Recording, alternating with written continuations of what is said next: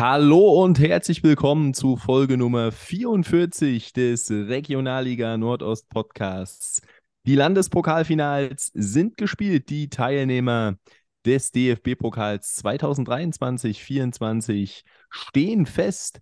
Was aber noch ansteht, das sind die Aufstiegsspiele zur dritten Liga zwischen Energie Cottbus und der Spielvereinigung Unterhaching. Das heißt, wir haben auch noch gut Programm, obwohl die Regionalliga-Saison vorbei ist. Und wir, das ist heute mal wieder die volle Mannschaftsstärke. Hallo Luca. Tachchen. Hallo Markus. Einen wunderschönen guten Tag. Und mein Name ist Clemens und ich bin auch mal wieder zurück, falls ihr euch noch an meine Stimme erinnert. Ich spreche hier auch mal ganz gerne und bevor wir zu den Landespokalfinals kommen, würde ich sagen, schauen wir mal noch kurz auf ein paar News aus der Liga, besser gesagt aus Chemnitz. Denn da, ja, würde ich mal sagen, brennt der Baum. Und das nicht nur ähm, wegen dem Landespokal, da kommen wir noch dazu. Markus, was ist denn da passiert? Ja, wir hatten es ja letzte Woche schon angesprochen, dass ein riesiges Finanzloch entstanden ist von knapp 600.000 Euro aufgrund der Misswirtschaft und des in die Tasche stecken, in die eigene Tasche steckens des Geldes von der Präsidentin Romy Polster ähm, oder Marc Arnold, der manchmal im Monat 12.000 Euro verdient, was schon eher unüblich für die Regionalliga ist. Nun ja, jetzt gab es eine Aufsichtsratssitzung oder eine Vorstandssitzung, besser gesagt, und da ist der Vorstand geschlossen zurückgetreten. Ähm, äh, ich zitiere hier mal aus dem Kicker-Artikel. Als Folge haben neben Polster und Arnold auch die Vorstandsmitglieder Rümmler, Reichert und Bills ihren sofortigen Rücktritt erklärt. Polster legte darüber hinaus, ebenso wie Grit Hoffmann, ihre Prokura nieder. Also man sieht, da ist einiges im Argen. Zum Landespokal kommen wir später noch. Das riesige Finanzloch und jetzt auch noch auf höchster Führungsebene wieder ein bisschen Tabula Rasa, Tohuwabohu beim Chemnitzer FC und man darf gespannt bleiben, denn den Adalas hatten wir letzte Woche schon angesprochen, den Adalas bei den Spielern äh, wie Jakubow, wie Brückmann beispielsweise oder auch wie Tim Kampulka. Der kommt ja, es muss auf die eigene Jugend gesetzt werden, die natürlich gut arbeitet, das ist keine Frage in Chemnitz, aber es muss auch mal wirklich auf Vorstandsebene gut gearbeitet werden beim CFC und das haben sie ja vermissen lassen. Ich denke, da werden auch alle Chemnitz-Fans zustimmen. Und ich denke mal nicht, dass das die Spitze, das ist vielleicht maximal die Spitze des Eisbergs, aber es wird sich noch ein bisschen ziehen. Genau, das wird spannend zu sehen sein, was da in Chemnitz passiert. Aber so oder so mit den aktuellen Entwicklungen, der Kader muss ja irgendwie gefüllt werden. Sie sehen Stand jetzt nicht nach einem Favoriten um den dann ja fixen Aufstieg in der kommenden Saison aus.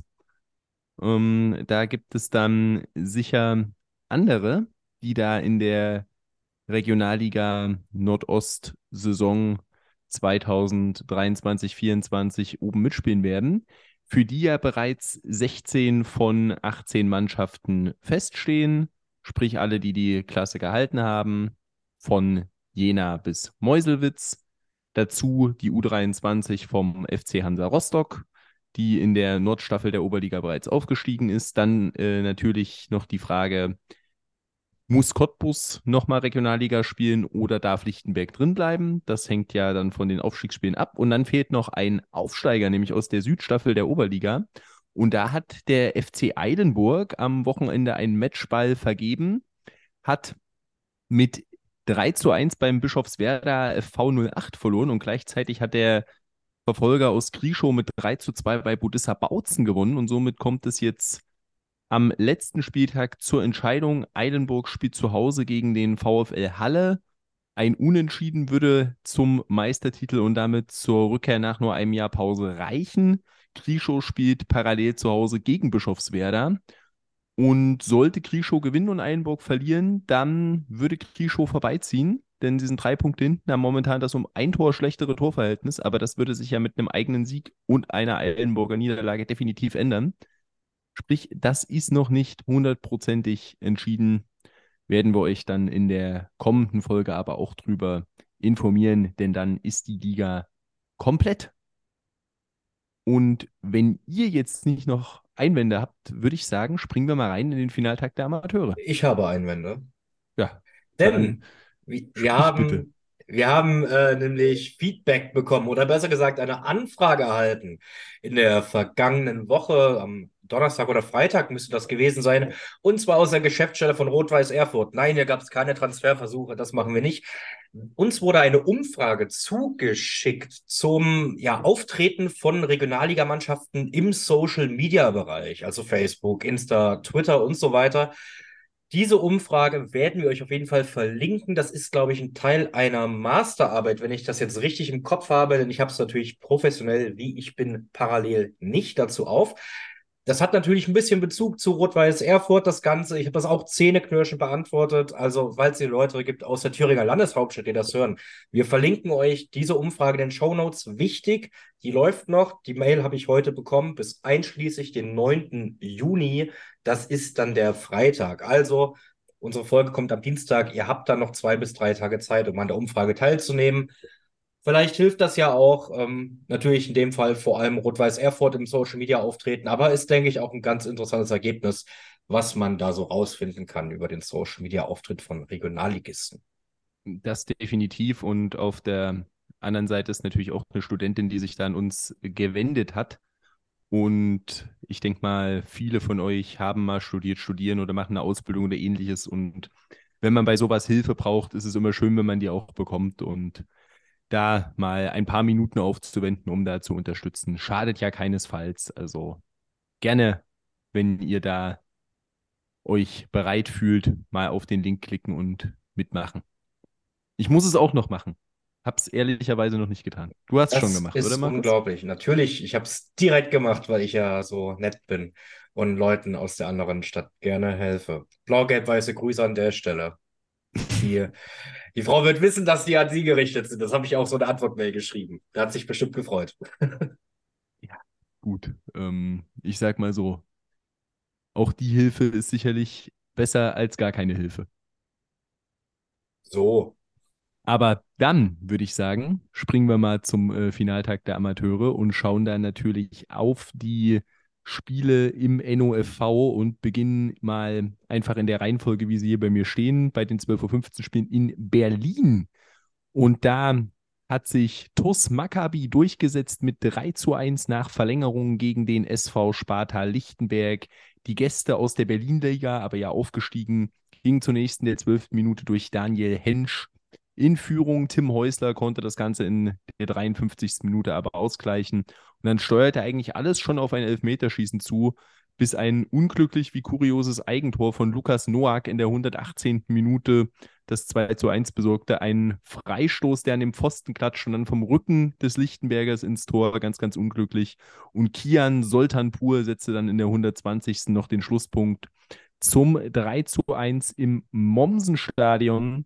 Das heißt, der Oberligist ist erstmalig in seiner Vereinsgeschichte im DFB-Pokal dabei und ist der erste deutsch-jüdische Sportverein, der im DFB-Pokal jemals teilnimmt. Coole Story und ich habe auch schon von vielen Fans größerer Vereine gelesen, dass die sich richtig freuen würden, wenn das ihr Gegner in der ersten Runde wird, weil es so eine besondere Geschichte ist.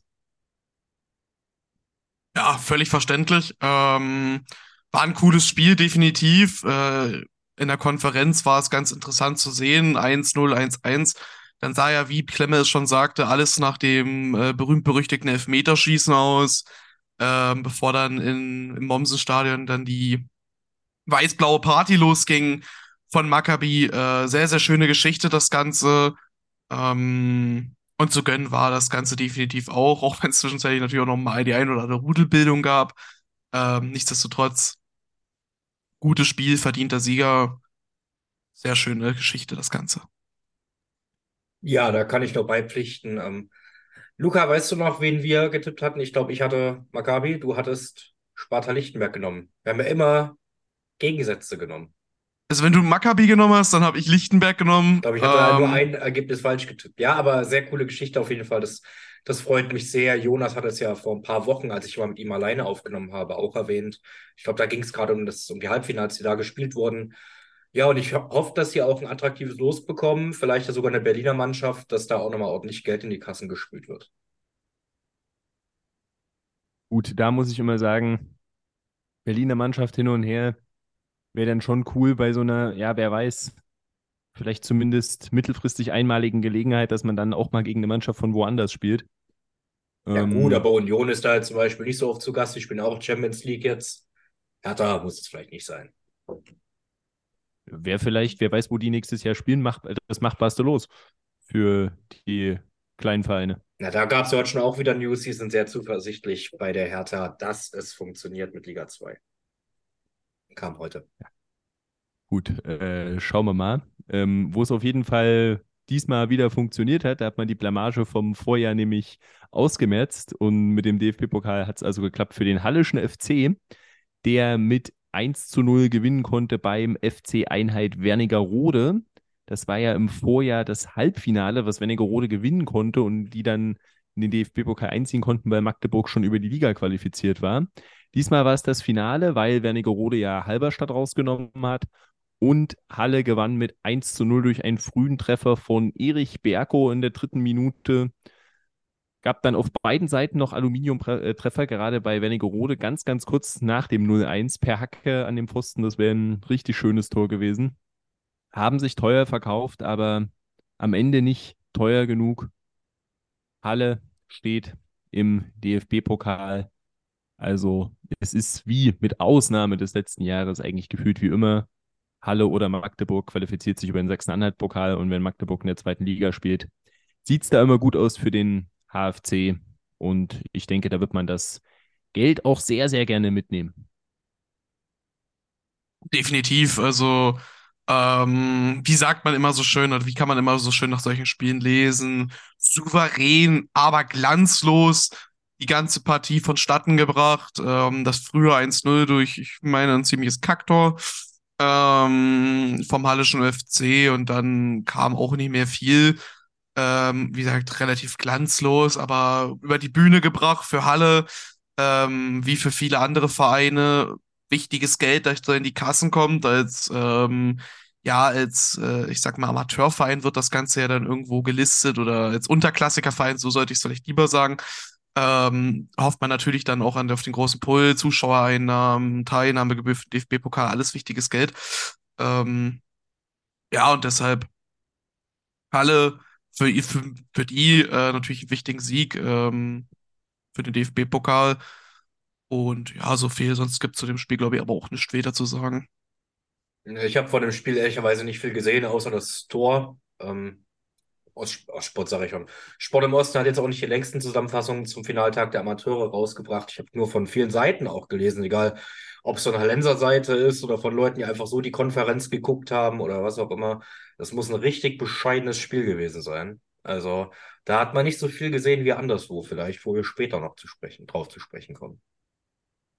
Und dann gab es um 14.15 Uhr ähm, noch eine dritte Partie ohne Beteiligung einer Regionalliga Nordostmannschaft, aber im NOFV-Gebiet. Und da waren richtig Tore geboten. Das torreichste Spiel aller Spiele am Finaltag der Amateure fand in Greifswald statt zwischen dem FSV Einheit 1949 Ückermünde und dem Rostocker FC. Und erwartungsgemäß konnten sich die Gäste durchsetzen. 5 zu 2 hieß es am Ende des Tages. Zur Halbzeit stand es schon 2 zu 0 durch Treffer von Tom Weiß und Nino Stojanovic. Direkt nach der Pause erhöhte auch noch Leander Fritzsche. Dann kam der Ehrentreffer für Öckermünde durch Marcin Mista. Aber bevor da nochmal Spannung aufkommen sollte, gab es noch einen Doppelschlag von Gibril Njai zum 1 zu 4 und 1 zu 5. Und dann war der Endpunkt von Okoye nicht mehr besonders relevant zum 2 zu 5 für den Oberligisten gegen den Verbandsligisten, der somit zum ersten Mal seit den 40er Jahren am DFB-Pokal teilnimmt. Waren also schon einmal dabei, aber in der modernen Zeit, damals hieß es noch Chimmer-Pokal, ähm, waren sie auch noch nicht dabei, kann man quasi auch als halben Debütanten bezeichnen, den Rostocker FC. Klemme, du nimmst mir die Butter vom Brot, denn ich habe gerade nochmal gucken wollen, weil ich es heute auch gelesen hatte, wann sie zuletzt im Pokal waren, aber da du die 40er schon erwähnt hast, ich hatte jetzt im Kopf, dass es knapp 70 Jahre her ist, also war ich zehn Jahre daneben. Aber ja, cool für Rostock, haben da Ökermünde nicht viel Chancen gelassen, da war bestimmt auch einiges geboten. Da habe ich auch wieder nur die Tore im Schnelldurchlauf gesehen. Mehr ehrlicherweise auch nicht, aber ich glaube, ich habe das Spiel wieder richtig getippt und Luca lag falsch. Ja, as always, I guess. Aber ich habe auch einfach nur wegen FSV 149 Uckermünde, einfach nur wegen dem Namen schon dafür getippt. Ja, scheiße gelaufen. Ähm, ich bin ähnlich wie Markus, ich habe da auch nicht viel gesehen, außer die Tore. Deshalb ähm, herzlichen Glückwunsch zum, nach Rostock, ähm, zur Rostocker, zum Rostocker FC und äh, damit auch weiter im Text. Genau, sind also dabei. Ich wollte es jetzt gerade nochmal aufmachen, aber jetzt war ich nicht schnell genug. Ah, hier, hier ist es, ich habe es gefunden. 1942, 43 waren sie. Ich hatte jetzt Anfang der 50er im Kopf. Das aber erste und einzige Mal dabei. War zwar, hatte ich zwar auch so im Kopf, aber ich wollte jetzt hier nichts Falsches sagen, weil sonst kommt da wieder die Kritik, ähm, dass hier Fake News verbreitet werden. Aus das, Leutsch. bei uns kommen sowieso immer Fake News. So wie ich letzte Woche erzählt habe, ähm, Einburg wäre schon aufgestiegen. Ja. Upsi. Wenn du das mal, wenn du das am Ende gejinxt hast, oh, dann wird der Verein aber wütend auf dich sein. Ja, ich, ich bündel Markus, Markus kriegt Einburg-Verbot, der kriegt Einburg-Verbot. Aber Thema äh, Fake News, ähm, schauen wir doch mal zum Brandenburg-Pokal, ähm, wo Energie Cottbus sich im Regionalliga-Duell gegen den FSV Luckenwalde mit 4 zu 1 durchsetzen konnte. Ähm, ja, es war ähnlich wie hier. Dreimal Hottmann zur Stelle. Erik Hottmann mit einem Dreierpack mit den Treffern zum 1 zu 0, 2 zu 1 und 3 zu 1 zwischendurch. Zum 1-1 Halbzeitstand der Ausgleich von Phil Butendeich und Jonas Hildebrand setzte am Ende den Schlusspunkt zum 4 zu 1. Bevor wir, Luca, gleich äh, ein bisschen aufs Spiel eingehen, Markus, ähm, ihr hattet ja in der vergangenen Folge darüber diskutiert, warum denn Frankfurt oder keine Option sei für das Spiel. Und da hatten wir auch ähm, eine Info bekommen, dass das Stadion dann doch fertig ist. Richtig? Hatte ich das richtig verstanden?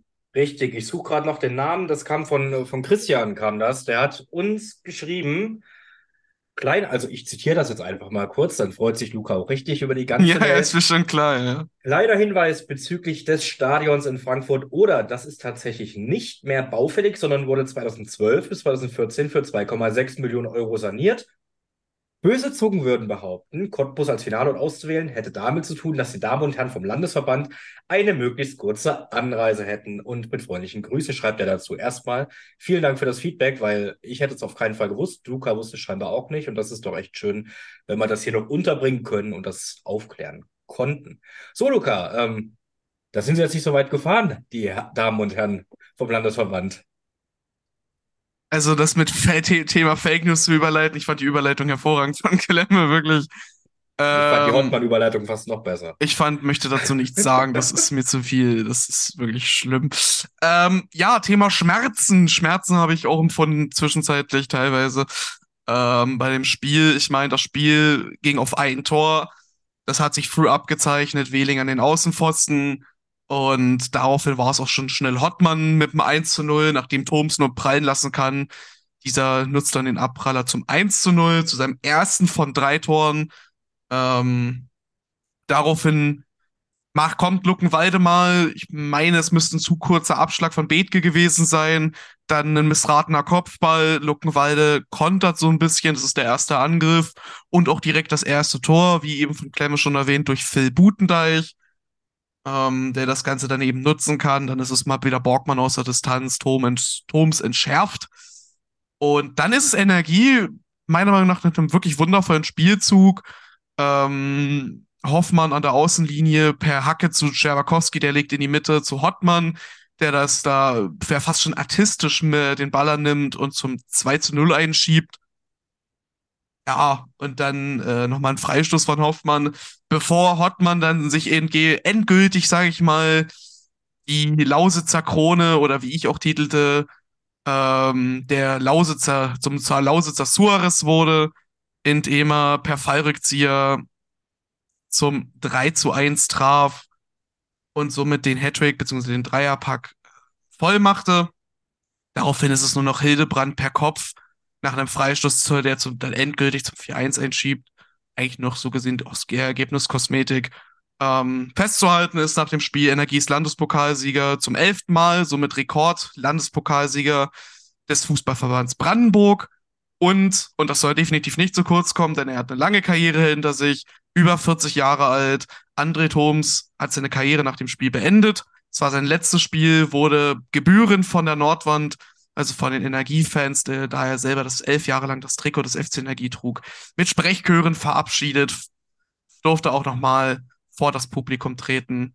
Ähm, auf Wiedersehen, André Thoms. Eine Frage, wieso kommst du jetzt auf den Lausitzer Suarez? Bei Finals und Fallrückziehern denke ich an Mandzukic oder Bale. Ich wollte genau ich das hätte war auch auch- meine ich- Frage. Bei Suarez denke ich an alles. An Tore, an Beißen, an eklig sein, aber nicht an Fallrückzieher. Das, das muss ich erklären, okay, das muss ich erklären. Ähm, es liegt tatsächlich nicht, tatsächlich nicht äh, unbedingt am Fallrückzieher. Ähm, die, ein, ein gewisses Medium für ostdeutschen Fußballtitel, die ja bereits vor ein paar Monaten äh, dass Borgmann der Messi der Lausitz sei. Und daraufhin habe ich aus Hottmann den Suarez der Lausitz gemacht, aus dem simplen Grund, dass ich den, ich sag mal, ähm, den Gegenpart von Messi äh, nicht gerade sehr wertschätze aufgrund einiger Geschichten. Und Pele ist Neymar, äh, Pele Wollitz ist Neymar oder was? Ja, ja, ganz Der genau. Schauspieler. Das hätte auch gern mal um. Also. Äh, Wer ist der Neymar der Lausitz? Der Neymar der Lausitz, da kommen wir, kommen wir vielleicht nach Relegationsspielen zu, wenn ich völlig euphorisiert hier sitze oder eben nicht. Ähm, nein, und für Suarez einfach ein großartiger Stürmer gewesen, deswegen habe ich der Hottmann einfach in, äh, als Suarez der, der Lausitz betitelt. Ähm, manch ein Teamkollege von ihm betitelt ihn eben als den Cristiano Ronaldo der Lausitz. Muss man jetzt jeder selber wissen, ob man das möchte. Ähm, nichtsdestotrotz, wie gesagt, André Thoms letztes Spiel. Energie ist mal wieder Landespokalsieger, mal wieder die Nummer eins im Bundesland Brandenburg. Und ich glaube, außer ihr, ihr dürft natürlich auch gerne noch was sagen, aber sonst könnte man fast zum nächsten Spiel weitergehen. Ja, ich würde noch sagen, also wenn man an Fallrückzieher-Tore generell denkt, dann muss man doch an das Jahrhunderttor von Lichtenberg denken. Och, bitte. Och, bitte. W- Wenn wir jetzt Fallrückzieher haben und über 40-Jährige, die jetzt ihre Karriere beendet haben, ist jetzt noch André Thoms der Slatan Ibrahimovic Schluckenwaldes oder? Oh ja, voll gut. Also wir kriegen einen guten Folgentitel. Irgendwas schustern wir uns zusammen. Das, ich hätte nichts sagen sollen. Ich habe wirklich einen Fehler gemacht. Ja, es das, tut mir Luca, wirklich das leid. wir uns, Luca, das denken wir uns seit 44 Folgen. ja, ist true, es ist wahr, ja. Äh, ja, also ich habe nichts mehr zu spielen. Ich auch nicht mehr. Achso, noch äh, eine Frage, Luca. Wen wünschst du dir am DFB-Pokal? Nein, Markus! Doch, weil ich habe es zu Luca vorhin gesagt, darüber kann man ja reden. Wolltest du das später fragen das, und das, wollte ich, das wollte ich auch, nur ich habe jetzt auch überlegt, ob ich jetzt frage, aber dann dachte ich, ja, dann kannst du mehr drüber nachdenken und dann Nee, frage ich, ich- erst, wenn wir auch das Jena-Spiel ich- haben. habe einen Wunsch, aber ich habe auch eine. Ich glaube, ich weiß, wer wer es wird. Also, Luca, sag bei dir. Glaubst du, weißt wer es wird interessant? Ja, wir, ich, ich sag's nachher. Okay, bevor ich die Antw Frage beantworte, möchte ich kurz eine Gegenfrage stellen. Wer zum Teufel ist jetzt eigentlich alles möglich? Also die ganze erste Liga und wer aus der bis wo in der bis 14. Platz. Bis, Bist du? genau, also Braunschweig nicht mehr und die Absteiger auch nicht mehr aus der zweiten Liga. Boah, Magdeburg, glaube, Magdeburg ähm, würde ja giftig anschieben. Magdeburg ist möglich auf jeden Fall. Ich Rostock glaube, wäre Nürn auch drin. Nürnberg wäre der letzte mögliche Platz, oder? Ich weiß nicht, wer vor Braunschweig Ja, Nürnberg ist 14. geworden. Genau, Nürnberg würde dann gehen. alle bis einschließlich Nürnberg wäre möglich. Also ich bleibe ja dabei, zu meiner Aussage gerade, Magdeburg würde giftig anschieben. Ähm, boah, ist echt eine schwierige Frage. Also jetzt mal einfach mal nur, weil ich es geil finden würde. Äh, ich würde Union sehr gern sehen. Ähm, als Klassiker. Ich würde Hertha sehr, sehr gern sehen. Aufgrund der damaligen Rivalität zu Bundesliga-Zeiten oder zu, weil zu Zweitliga-Zeiten. Hm? Weil, Und und weil, man da weiterkommt, ja, ja, klar, es ja, ist ja. eh nur die Hertha. Kann eh keiner ernst nehmen. ähm, ja, und sonst vielleicht, wenn es die nicht werden, ganz ehrlich, irgend, vielleicht auch irgendein, sage ich mal, nicht unlösbares Los. Also äh, kein, kein Bayern, ganz ehrlich, schön und gut, das können die kleineren Vereine nehmen. Ich brauche kein Bayern, ich brauche auch kein Dortmund. Äh, irgendwas Lösbares. Was aber jetzt kein, keine Ahnung, die können es natürlich nicht werden, aber kein Sandhausen ist oder Heidenheim, sag ich dir ehrlich. Das, das macht nichts mit mir. Und Luca weiß, was das Schönste ist. Sollte Cottbus aufsteigen, darfst du im Podcast nächste Saison nicht über das DFB-Pokalspiel reden, weil das dann nicht mehr Regionalliga Nordost ist. Das ist, das ist völlig wahr, aber dann rede ich halt über den glorreichen VfB Grischow im Landespokal, gell? Also, Das kannst du das gerne. musst du, das musst das du jetzt du für dich selber wissen, was dir lieber Ein, ist. Einburg holt schon den Punkt und dann äh, hast du das auch nicht. kannst aber über kannst du Cottbus über Luckenwalde Landespokal reden? reden. Nächstes Jahr. Egal, ob Die sie über- aufsteigen oder nicht. Ja, ja, siehst du, siehst du, kann ich immer noch.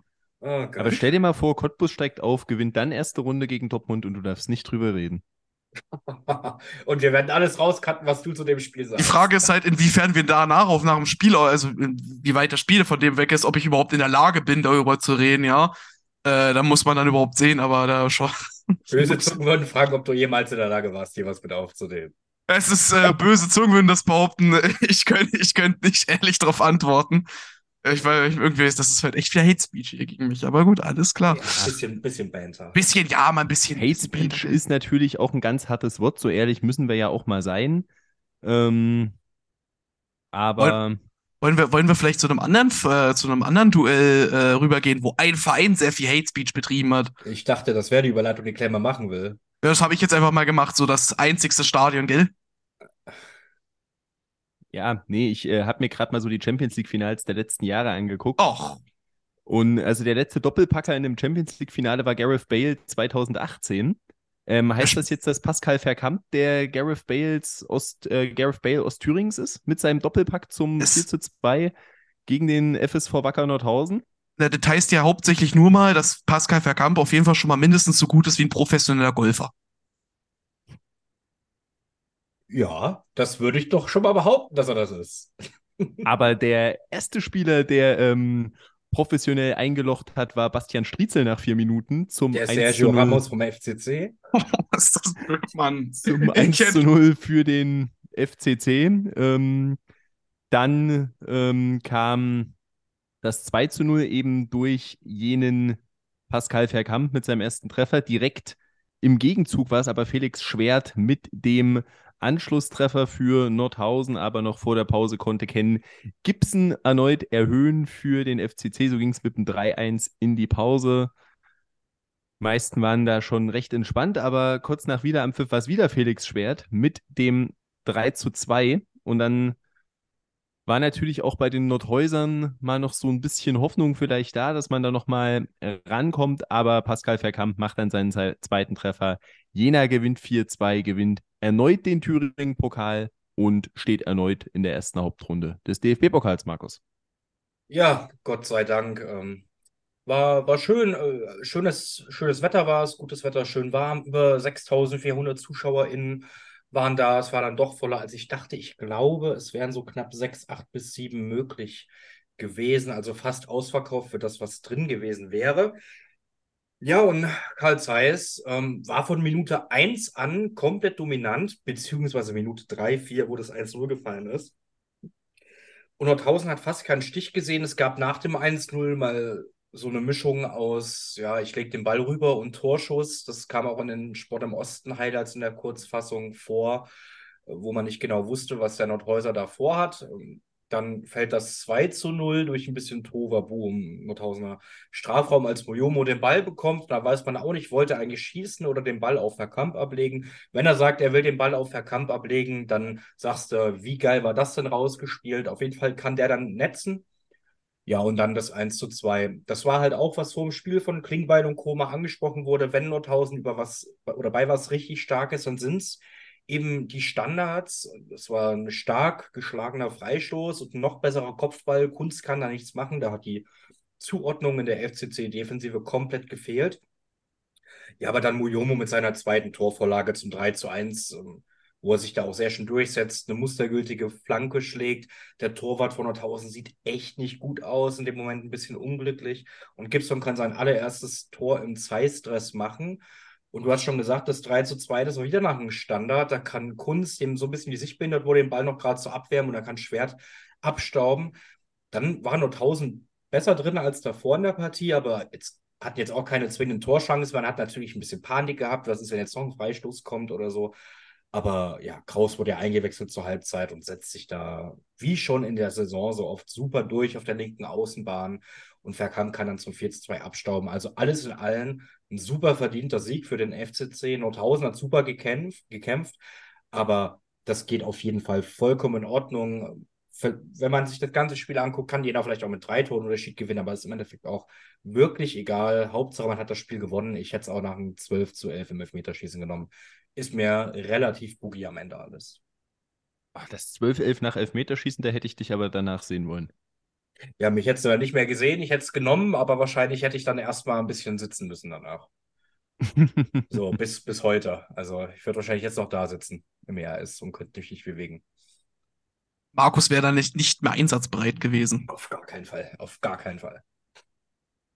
Aber der vierte äh, Erfolg in Folge für den FCC im Thüringen-Pokal. Vermutlich, was alle Titel in Fußball Deutschland angeht, im Herrenfußball nach der deutschen Meisterschaft die zweitlängste aktive Serie. Würde ich jetzt einfach mal schätzen. Uh. Also ich wüsste jetzt in den Landespokal nicht, wer sonst. Ne, müsste so schon Jena sein. Jena hat Immer- jetzt auch 13 oder 14 Mal gewonnen. Oh Gott, ich habe das nicht Äh, vor. 14 Mal. 14. Ja, ist auch damit Erster, schon aber nicht erst seit diesem Jahr. Ja, müsste die längste Serie sein. Gut, du hast halt, wenn man ehrlich ist, in Thüringen, hast halt Jena, dann hin und wieder hast alle paar Jahre Erfurt, dann gewinnt Nordhausen das Ding mal und zwischendrin Anfang der 2010er Jahre Meuselwitz, zweimal in Folge, glaube ich sogar. Und auch jetzt ein paar Mal im Finale. Viel mehr hast du da auch nicht. Also, Also es war das erste, oder also seit 2012 in jedem Finale Jena oder Nordhausen dabei. Einmal war es Schott Jena, aber ähm, das haben sogar immer gewonnen Mann- gegen Erfurt im Ernst-Abbe-Sportfeld 2013. Ja, ja. Völlig äh, korrekt.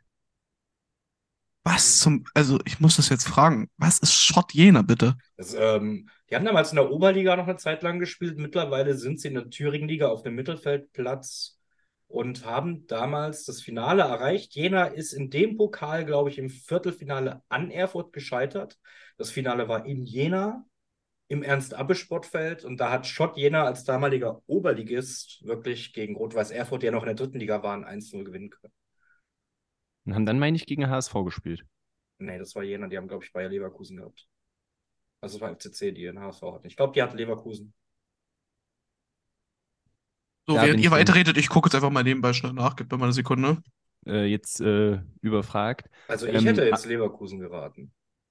Ja, äh, kann gut Also sein, aber falls du fragst, wer Schott Jena ist, gibt ja auch noch Schott Mainz, äh, die du vielleicht am Finaltag da mal Die kenne ich wiederum, die, ja, klar. auch, die ja auch dabei sind, die ja Wormatia Worms äh, besiegt haben.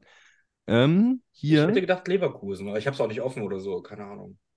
nee, HSV, 0-4 verloren. Echt? Ja, gut. Ja, gut, Zeiss hat halt auch mal Leverkusen vor knapp zehn Jahren, glaube ich. Ja, genau, 13, 14 hat er recht. SV Schott Jena gegen den Hamburger SV 0 Ja. zu 4. Da hat Klemme Okay. äh, ausnahmsweise mal recht.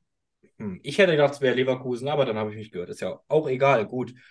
Wenn ich Luca schon gefragt habe, soll ich sagen, was ich will Das äh, wollte ich jetzt eigentlich äh, als Überbrückungsmusik machen, bis Luca nachguckt, aber dann habe ich es schnell selbst gefunden. Ja, ich, ich weiß ja, was du dir wünschst, aber erzähl's doch mal für alle. Ich will, und ich glaube, das ist das erste Mal überhaupt, dass irgendein Mensch, egal ob in einem Gespräch mit FreundInnen oder in irgendeiner Plattform, in einem Podcast oder so, so etwas sagt wie ich jetzt. Nee, das stimmt Ich- nicht, weil du hast es schon auf Twitter gepostet. Ja, aber sagt, also wirklich ausspricht, ich möchte gegen Paderborn spielen. Ich will Lukas Kwasniok ganz lieb empfangen. Ganz, ganz lieb für die Zeit, die er in Jena verbracht hat. Nochmal ganz lieb Danke sagen, wenn er da noch Trainer bei Paderborn sein sollte. Ähm, was er da so alles angestellt hat, da Hoffentlich möchte mal nicht. ganz lieb Danke sagen und ihm mal ganz lieb zuwinken. Was ich aber glaube, was es wird, da bin ich ehrlich, ich glaube, es wird der VfB. VfB spielt seit gefühlt fünf oder sechs Jahren immer in Ostdeutschland in der ersten Runde. Es gibt ja jetzt nicht 30 Ostvertreter im DFB-Pokal oder 30 mögliche Ostvertreter, wo die hinfahren könnten. Äh, ja, VfB wird wieder ein Ostteam bekommen und ich glaube, jetzt ist es Zeit, allein weil ich so gut mit den VfB-Leuten klarkomme und auch manchmal in Stuttgart bin. Also, ja, das ist, glaube ich, meine Befürchtung. Ich sag mal so, es gibt äh, 31 Optionen, mit denen ich leben kann. Ähm, eine davon wird es wohl dann werden. Darmstadt. Gott bewahre. Nein. Das ist, da- das, das ist nämlich die Nummer 32. Nein. Doch, ich weiß, dass es die 32 ist. Die nehme ich, dann kicken wir Darmstadt raus und dann ist die Welt auch wieder ein besserer Platz. Äh, nee, äh, du hast das doch letztens schon ähm, durchgespielt, wie das läuft für den FCC, quasi den Weg in die Europa League schon mal geebnet. Richtig. Der Ach nee, es gab ja das Viertelfinale aus gegen Oberachern. Ja, genau. Ich weiß immer noch nicht, was Oberachern ist. Du sollst dir keine Namen von irgendwelchen Städten ausdenken. Landespokalsieger Südbaden. Ja, Südbaden gibt es nicht in meinen Augen. Ähm, was es aber gibt ähm, und wo es ähm, auch einen Pokalsieger am Samstag gab aus dieser Stadt, das ist Leipzig. Ähm, Denn Lok Leipzig hat den Sachsenpokal gewonnen gegen den Chemnitzer FC mit 3 zu 0. Nach 36 Minuten war es Ricardo Grimm, der Lok in Führung gebracht hat mit einem Abstauber, nachdem Abderrahmane einen in meinen Augen berechtigten Foul-Elfmeter an den Posten gesetzt hat. Und Chemnitz, die direkt vor dem 0-1 eine Szene hatten, wo auf der Linie geklärt wurde, dann im zweiten Durchgang völlig zerfallen und waren es Tobias Dombrova, der da durch den Strafraum gestolpert ist in der 57. Minute zum 2-0 und natürlich Jamal Ziane zum 3-0 vor 10.700 ZuschauerInnen und somit der größten Kulisse im Bruno-Plache-Stadion in Gesamtdeutschland, wenn mich das nicht täusche. Und ich glaube insgesamt für Lok seitdem, abgesehen von zwei Spielen im Zentralstadion, die drittgrößte Kulisse überhaupt und die Qualifikation für den Sachsenpokal. Seit Zweit-Bundesliga-Zeiten die größte mit 10.500 Zuschauern, ja. Qualifikation für den DFB-Pokal. Jetzt haben wir dich beide verbessert. Und, haben sie sich laut Und das ist doch nicht vorgekommen. Bitte? Was habe ich gesagt, wofür sie sich für, qualifiziert? Für den Sachsenpokal. Ja, auch dafür muss man sich qualifizieren. Das, das stimmt wohl. Äh, Luca, willst du zum Spiel was sagen? Ich will sehr gerne was zum Spiel sagen. Ähm, man muss ja sagen, äh, Klemme sprach es gerade schon an. Zur Form 1-0 gab es ja einen Elfmeter für Lok, äh, der verschossen wurde. Meiner Meinung, meiner bescheidenen Meinung nach, hätte es für Lok äh, noch zwei weitere Elfer im Spiel geben müssen. Die wurden aber beide nicht gegeben. Äh, Chemnitz also echt gut bedient gewesen, wobei man auch sagen muss, so schlecht waren sie nicht, wie das Ergebnis und diese zwei nicht gegebenen Elfmeter jetzt vielleicht vermuten lassen. Es ging ja schon früh los, Tobias Müller aus der Distanz, wo Dogan den, sage ich mal, sicher hat. Dann ist es halt eben schon mal Glück für den CFC, ähm, nachdem Okbidi im Strafraum umgeholzt wird. Ähm, Schiedsrichter entscheidet nicht auf 5 Meter, für mich ganz klar, aber gut. Äh, von, beziehungsweise mit den Fernsehbildern immer einfacher. Ja, dann ist es Siane, ähm, der, wenn wir gerade schon die ganze Zeit äh, bei Weltfußballern waren, der aufgrund seiner Haarpracht und seines Namens die dann des Ostens ähm, mit dem Kopfball an den Pfosten. Dann ist es Heinke, wie gerade von äh, Klemme schon erwähnt, äh, der auf der Linie gegen Brückmann rettet. Pech für den CFC, denn daraus ergibt sich dann ein Lokscher-Konter, der dann zu einem Elfmeter wird, den Abderrahmane unten links an den Pfosten setzt. Äh, Jakubow hätte die Hecke, Ecke gehabt. Den Nachschuss von Grimm konnte er aber nicht mehr haben. 1 zu 0. Ähm, nächster, dann gibt, muss es eigentlich den nächsten Elfmeter für Lok geben. Ähm, ich weiß leider nicht mehr, wer es war, wird gelegt. Der Schiedsrichter entscheidet zwar auf Foul, aber auf Freistoß, da es genau auf der Strafraumkante war. Strafraumlinie gehört aber auch noch zum Strafraum, deswegen eigentlich Meter wird aber, wurde aber zum Freistoß, der kläglich vergeben wurde. Daraufhin ist es Dombrova, der sich gegen die ganze Chemnitzer Hintermannschaft durchsetzt.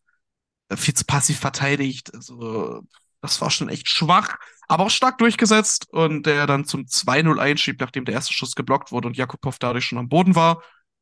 Und dann ist es das 3-0 durch Siane, der das äh, Ding auf gut Deutsch gesagt reinstolpert nach, einer, nach einem Heinke-Pass.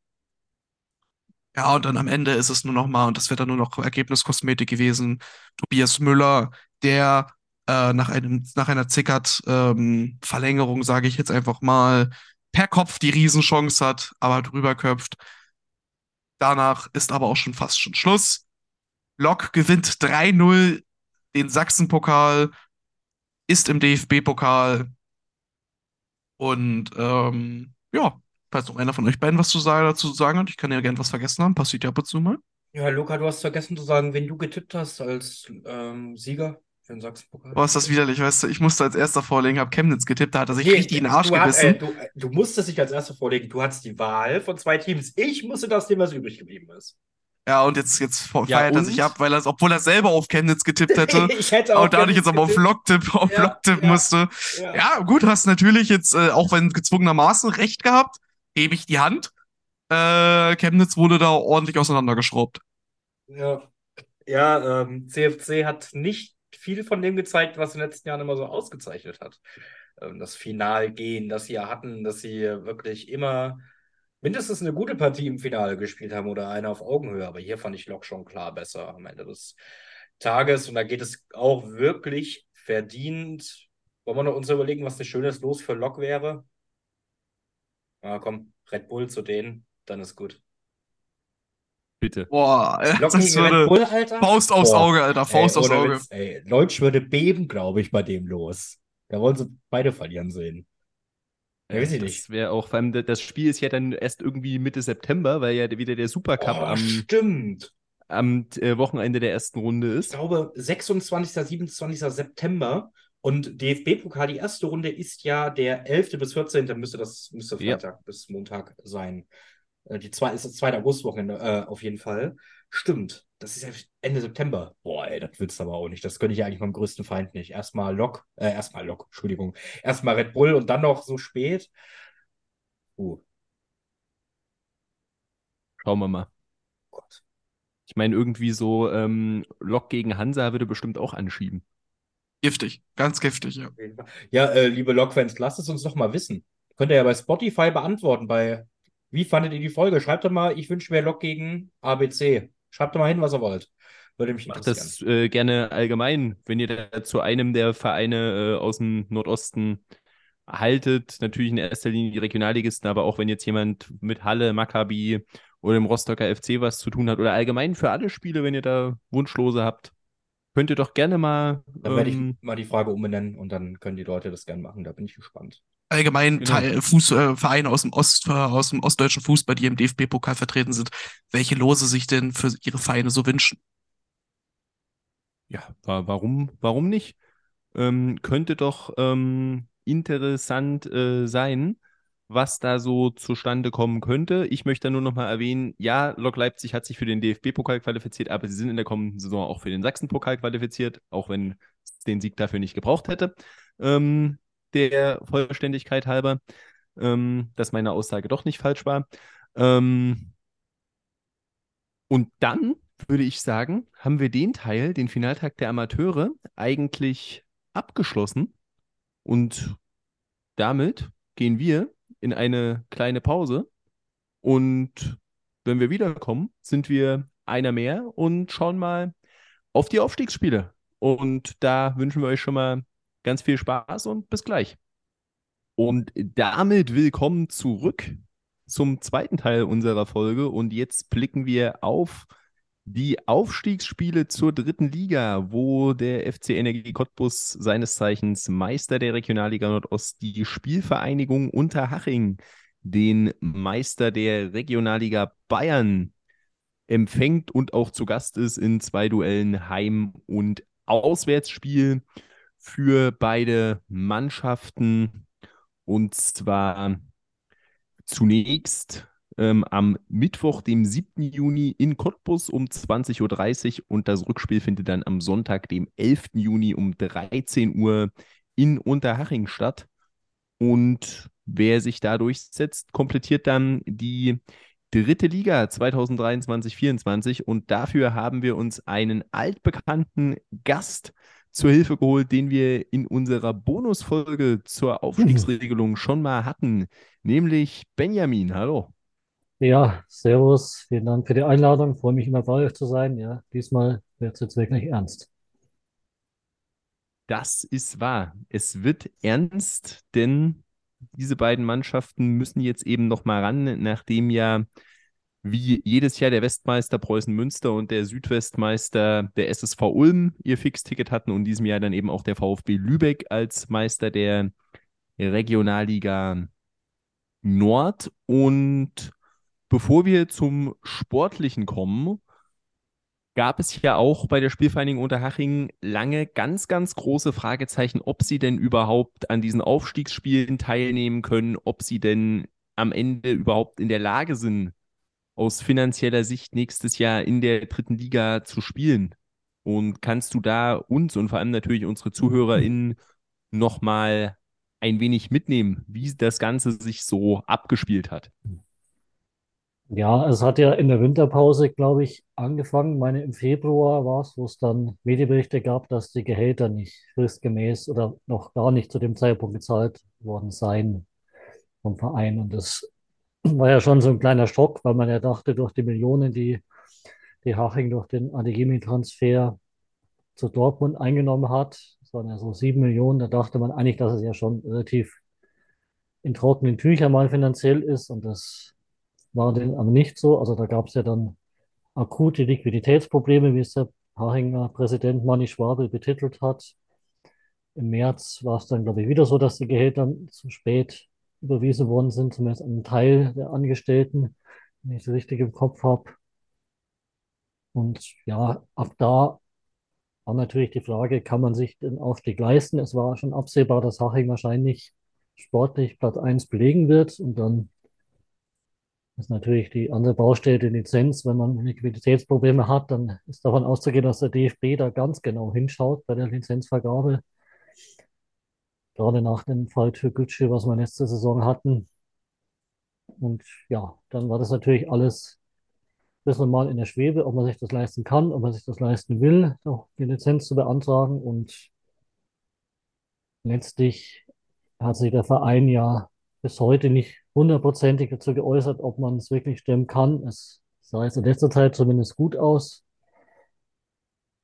Aber lange war es in der Schwebe, weil es ja hieß, dass man die Lizenz beantragt hat, aber der DFB eben gewisse Auflagen gestellt hat. Und ob man diese Auflagen erfüllen kann bzw. möchte, das hat der Verein eigentlich bis zuletzt offen gelassen. Also wie gesagt, hundertprozentig bestätigt ist es immer noch nicht, dass es auch mit der Lizenz klappt, wenn man jetzt sportlich den Aufstieg schafft. Aber man will jetzt natürlich auch erstmal die, die Spiele mitnehmen, ist auch klar. Ähm, ja, genau. Also ähm, Manni Schwabe ist halt jemand, der da natürlich sehr viel dafür tut, dass es klappt. Das ist klar. Also man wird jetzt nicht das, oder wollte jetzt natürlich nicht das abschenken, diese Chance wieder hochzukommen. Aber der Präsident hat auch gleichzeitig betont, dass eine Lizenz nicht zulasten der Infrastruktur oder schon gar nicht zulasten des Nachwuchsleistungszentrums in Unterhaching gehen darf. Also da ist also kein Kompromissen bereit, wenn man da irgendwie Abstriche machen müsste, dass es für das NNZ weniger Geld dann dass da weniger Geld fließen kann, da hatte man die Schwalbe tun, da würde man ja notfalls sogar auf die Lizenz und Aufstieg verzichten. Also ja, die Rede war dann von irgendwelchen Bürgschaften, die noch hinterlegt werden müssen, dass das mit der Lizenz klappt. Und da hat jetzt niemand so genauer Einblick, wie es jetzt da ausschaut. Also Fakt ist, Haching tritt zu den Aufstiegsspielen an.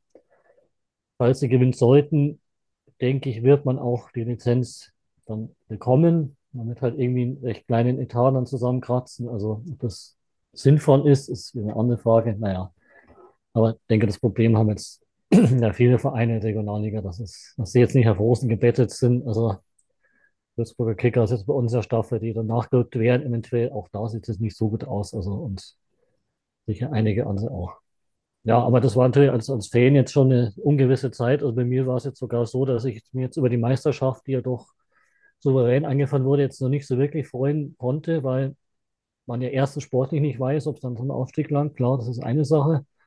Aber wenn man jetzt aus finanziellen Gründen nicht aufsteigen kann oder will, das ist natürlich schon hart. Und wenn man jetzt da im Extremfall die Spiele bestreitet und gewinnt und dann sagt, man kann gar nicht aufsteigen, das, ja, das wäre schon krass. Also glaube jetzt nicht, dass es so kommt. Wie gesagt, die letzte Tendenz war jetzt sehr positiv. Der Manni Schwabel hat in einem in einer Münchner Tageszeitung ein ausführliches Interview gegeben. Da hat es auch nicht im Detail erklärt, was, an was es jetzt hängt und hakt, aber er hat gemeint, die Chance ist größer wie 90 Prozent, dass man die Lizenz auch bekommt, beziehungsweise die Auflagen dann auch erfüllt. Also das scheint einigermaßen in trockenen Tüchern zu sein. Das denke ich, kann man sich mal auf Sportliche konzentrieren. Das hat man das die letzten Monate und auch nicht so wirklich gekonnt. Umso erstaunlicher, dass die Mannschaft das so souverän gemeistert hat. Also das ist auch ein Verdienst von Sandro Wagner, denke ich, ein Trainer, der da die Nebengeräusche irgendwie ausgeblendet hat und die Mannschaft da wirklich fokussiert hat auf Platz 1. Und das hat ja gut geklappt. Also jetzt, wie gesagt, nehmen wir das Sport nicht mit und schauen, was dabei rauskommt. Eine genau. Frage an die Runde kurz, ähm, weil ich immer gegensätzliche Berichte gelesen habe. Wir nehmen jetzt an, Unterhaching gewinnt die Relegation. Und dann können sie aber doch nicht aufsteigen. Dann Rutscht Cottbus aber schon nach oder bleibt dann der ähm, erste Absteiger von der dritten Liga drin? Der rutscht mhm. Cottbus nach, oder? Ja, war schon, ja.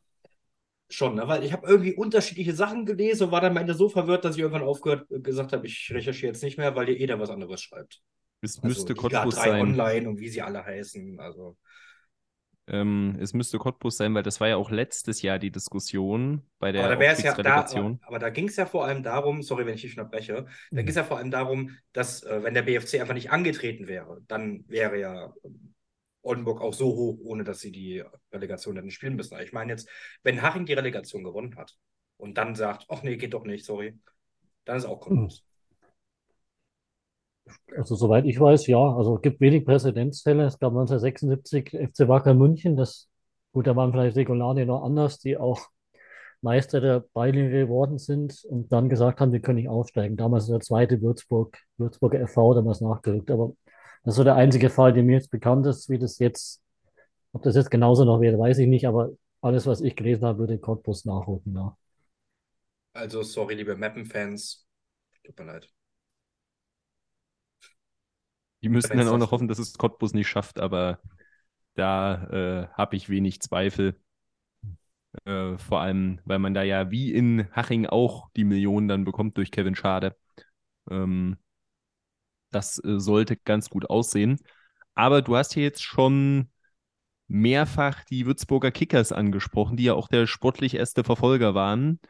Das war ja eigentlich auch so quasi dann schon früh der Meisterschaft-Matchball, den man genutzt hat am 18. März mit dem 3-0 Heimerfolg gegen Würzburg. Danach war das schon relativ in trockenen Tüchern. Die Würzburger ja auch finanziell fraglich, ähm, ob sie es gepackt hätten. Da habe ich teilweise schon mitbekommen, dass sich ähm, Bayern-Fans Hoffnung gemacht haben, Ja. dass dann die zweite des FC Bayern nachrücken kann, weil die die einzig andere Mannschaft war, die noch überhaupt die Lizenz beantragt hat. Ähm, aber Haching äh, spielt jetzt und grundsätzlich äh, die Regionalliga Bayern mit 20 Mannschaften ähm, bestückt gewesen in dieser Saison. Ähm, Haching also 38 Spiele absolviert, 86 Tore erzielt, 33 kassiert, 86 Punkte geholt, 6 Punkte Vorsprung am Ende auf die Würzburger Kickers. Ähm, auch wenn die mit 103 Toren die deutlich bessere Offensive hatten. Aber grundsätzlich, wie würdest du die Saison von Haching so einschätzen? Du hast es jetzt schon durchklingen lassen, dass es doch relativ angstfrei war, der Aufstieg.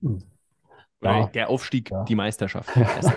Ja, also letzt, letzten Endes war es souverän. Ja, wir haben ja, wo wir letztes Mal geredet haben, ähm, nach Start der Rückrunde, gab es ja so die einzige kleine Schwächephase. Da hat man zwei von drei Spielen verloren, Last Minute gegen die Bayern-Amateure und gegen Burghausen. Da ist dann so ein bisschen die Stimmung oder war kurz vom Kippen, aber dann kam dieses Spiel gegen die Würzburger Kickers, wo man dann doch mit einer sehr starken, souveränen Leistung 3-0 gewonnen hat. Also die beste Hachinger Leistung seit Jahren für mich, die ich gesehen habe. Und dann ähm, ja, war der Kurs auf Platz 1 klar. Man hat aber auch die Spiele danach, die meisten gewonnen, relativ souverän, auch gegen die Teams von unten dann eigentlich alles mehr oder weniger gewonnen. Also in Ansbach, in Filzing, in Pippinsried, in Hankhofen, also diese ganzen kleinen, wo man Auswahl bestehen muss, hat man dann doch letztlich souverän gewonnen. Und noch 4-0 gegen Nürnberg 2, aber auch noch zu den besseren Teams gehört. Und dann war es ja dann relativ schnell eigentlich safe, sobald die Würzburger ja dann auch nicht so nachgezogen haben, und auch geschwächelt haben. Ja, sechs Punkte Vorsprung Ende erkl- erklärt sich auch dadurch, dass Haching die letzten drei jetzt nicht mehr gewonnen hat. Da hat man dann zwei mit der B11 gespielt und da Punkte gelassen. Und letztes Spiel in Schweinfurt auch noch verloren, wo es um nichts mehr ging. Also sonst wäre der Vorsprung noch größer. Das war am Ende schon deutlich. Also ich hätte jetzt zugegeben auch gar nicht gedacht im Winter, dass es so klar dann wird. Ich hätte schon gedacht, so bis ein, zwei Spieltage vor Saisonende, dass das auch spannend werden kann, weil Würzburg eben auch eine gute Offensive hat und die auch eine sehr gute Hinrunde gespielt haben. Nachhängen jetzt nicht immer so überzeugend war, aber sie haben die Rückrunde jetzt wirklich sehr souverän im Stil einer Spitzenmannschaft zu Ende gespielt und verdient Platz 1 eingefahren. Also da gibt es gar nichts.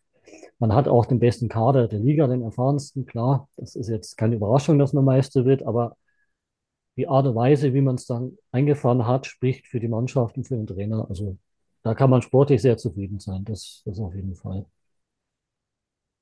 Wo du gerade den Trainer erwähnst, bevor wir vielleicht gleich noch ein bisschen über die Mannschaft oder die einzelnen Positionsgruppen sprechen. Sandro Wagner geht Mhm. ja nach der Saison und jetzt kam raus, dass der, Klemme, verbessere mich, falls ich jetzt was Falsches sage, der jetzige U19-Trainer übernimmt. Mhm. Kannst du vielleicht einmal sagen, was äh, Wagner dieses Jahr gut gemacht hat, was ihn so ausgemacht hat als Trainer, der halt die Mannschaft Mhm. auch durch diese schwierige Phase geleitet hat, wo es wirklich Mhm. die finanziellen Probleme aufkamen? Und vielleicht kannst du auch was zu dem neuen U19-Trainer sagen, der kommen wird. Also bei Sandro Wagner muss man eigentlich die zwei Jahre beurteilen, die er jetzt im Amt war, weil letzte Saison hat er wirklich Großes geleistet, einen komplett am Boden liegenden Verein, wo die Stimmung schlecht war und alles nach, nach einem sagenklanglosen Abstieg hat er wieder aufgebaut. Hat in der Saison, also die letz, letzte Saison, dann gab es ja Höhen und Tiefen. Am Ende war man ein Vierter oder hat er viele junge Spieler integriert und dann letztlich den Verein wieder in ruhiges Fahrwasser geführt mit Perspektive nach oben. Das hat er auf jeden Fall gut gemacht. Diese Saison hat er, wie gesagt, den, denke ich, mit Abstand besten Kader auch gekriegt, mit Zweit- und Drittliga erfahrene Spieler wie René Vollert, Matthias Fitsch, Manuel Stiefler. Also, das sind schon große Namen für die Regionalliga. Also, es ist jetzt, wie gesagt, keine Sensation, dass man Meister wird, aber die Art und Weise spricht für den Trainer. Die Mannschaft hat schon eine klare Handschrift erkennen lassen.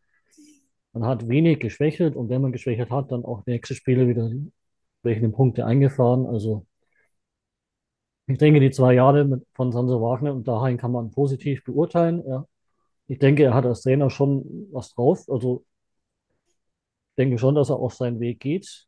Gespannt. Also jetzt wahrscheinlich irgendwie im Jugendbereich, weil er die Lizenz für oben noch nicht hat. Wenn wir sehen, aber kann mir schon vorstellen, dass man ihn auch in höheren Ligen dann mal auf der Bank sitzen sieht. Ja, der neue Trainer, Marc Unterberger, ist halt einer aus dem eigenen Stall. Der ist schon seit Jahren Nachwuchstrainer in Haching in verschiedenen Juniorenmannschaften, hat eben die U19 trainiert, der auch in der Bundesliga gespielt hat, da abgestiegen ist, allerdings mit einer ganz komischen Abstiegsregelung, dass er, glaube ich, sieben Mannschaften abgestiegen ist oder sechs, weiß ich jetzt gar nicht. Also da hat man die Klasse, die Klasse halt knapp verfehlt, aber sich als, als ähm, U19 vom Viertligisten in der Bundesliga eigentlich ganz gut behauptet. Also die Saison davor war die, ich glaube, bin mir jetzt gar nicht sicher, ob Unterberger die U17 auch mal hatte, aber die hatte er er hatte jetzt zuletzt Daniel Bioff trainiert, aber ich meine davor auch Unterberger und da waren sie mal deutscher oder, oder Vizemeister in ihrer Staffel, also die U17 in der Bundesliga. Also die Nachwuchsarbeit in Haching ist ja seit Jahren gut. Es kommen immer wieder Talente hervor und Marc Unterberger ist sicherlich einer, der da einen großen Verdienst hat und ja, und so diesen Weg jetzt auf, auf dem eigenen Verein immer zu befördern, finde ich gut. Also das hat man beispielsweise mit Ralf Hasenhüttel damals auch gemacht, der dann als Trainer bis in die Premier League gegangen ist. Also das ist jetzt eine hohe Messlatte für Unterberger. Ich kenne ihn jetzt nicht so gut, aber ich denke, wer bei Haching im Jugendbereich erfolgreich tätig ist, der kann auch dann in diesem Umfeld die, die Profimannschaft übernehmen. Da sind die Wege kurz, die Atmosphäre ist familiär. Also und man hat ja auch viele junge Spieler im Kader oder integriert vielleicht auch wieder viele neue dann. Also da da lasse ich, würde ich mich jetzt einfach überraschen lassen. Ich denke, das ist jetzt kein Nachteil. Also, ob, jetzt da, ob jetzt jemand von außen da gut wäre, weiß ich nicht. Es ist bei Van Lent in die Hose gegangen zum Beispiel.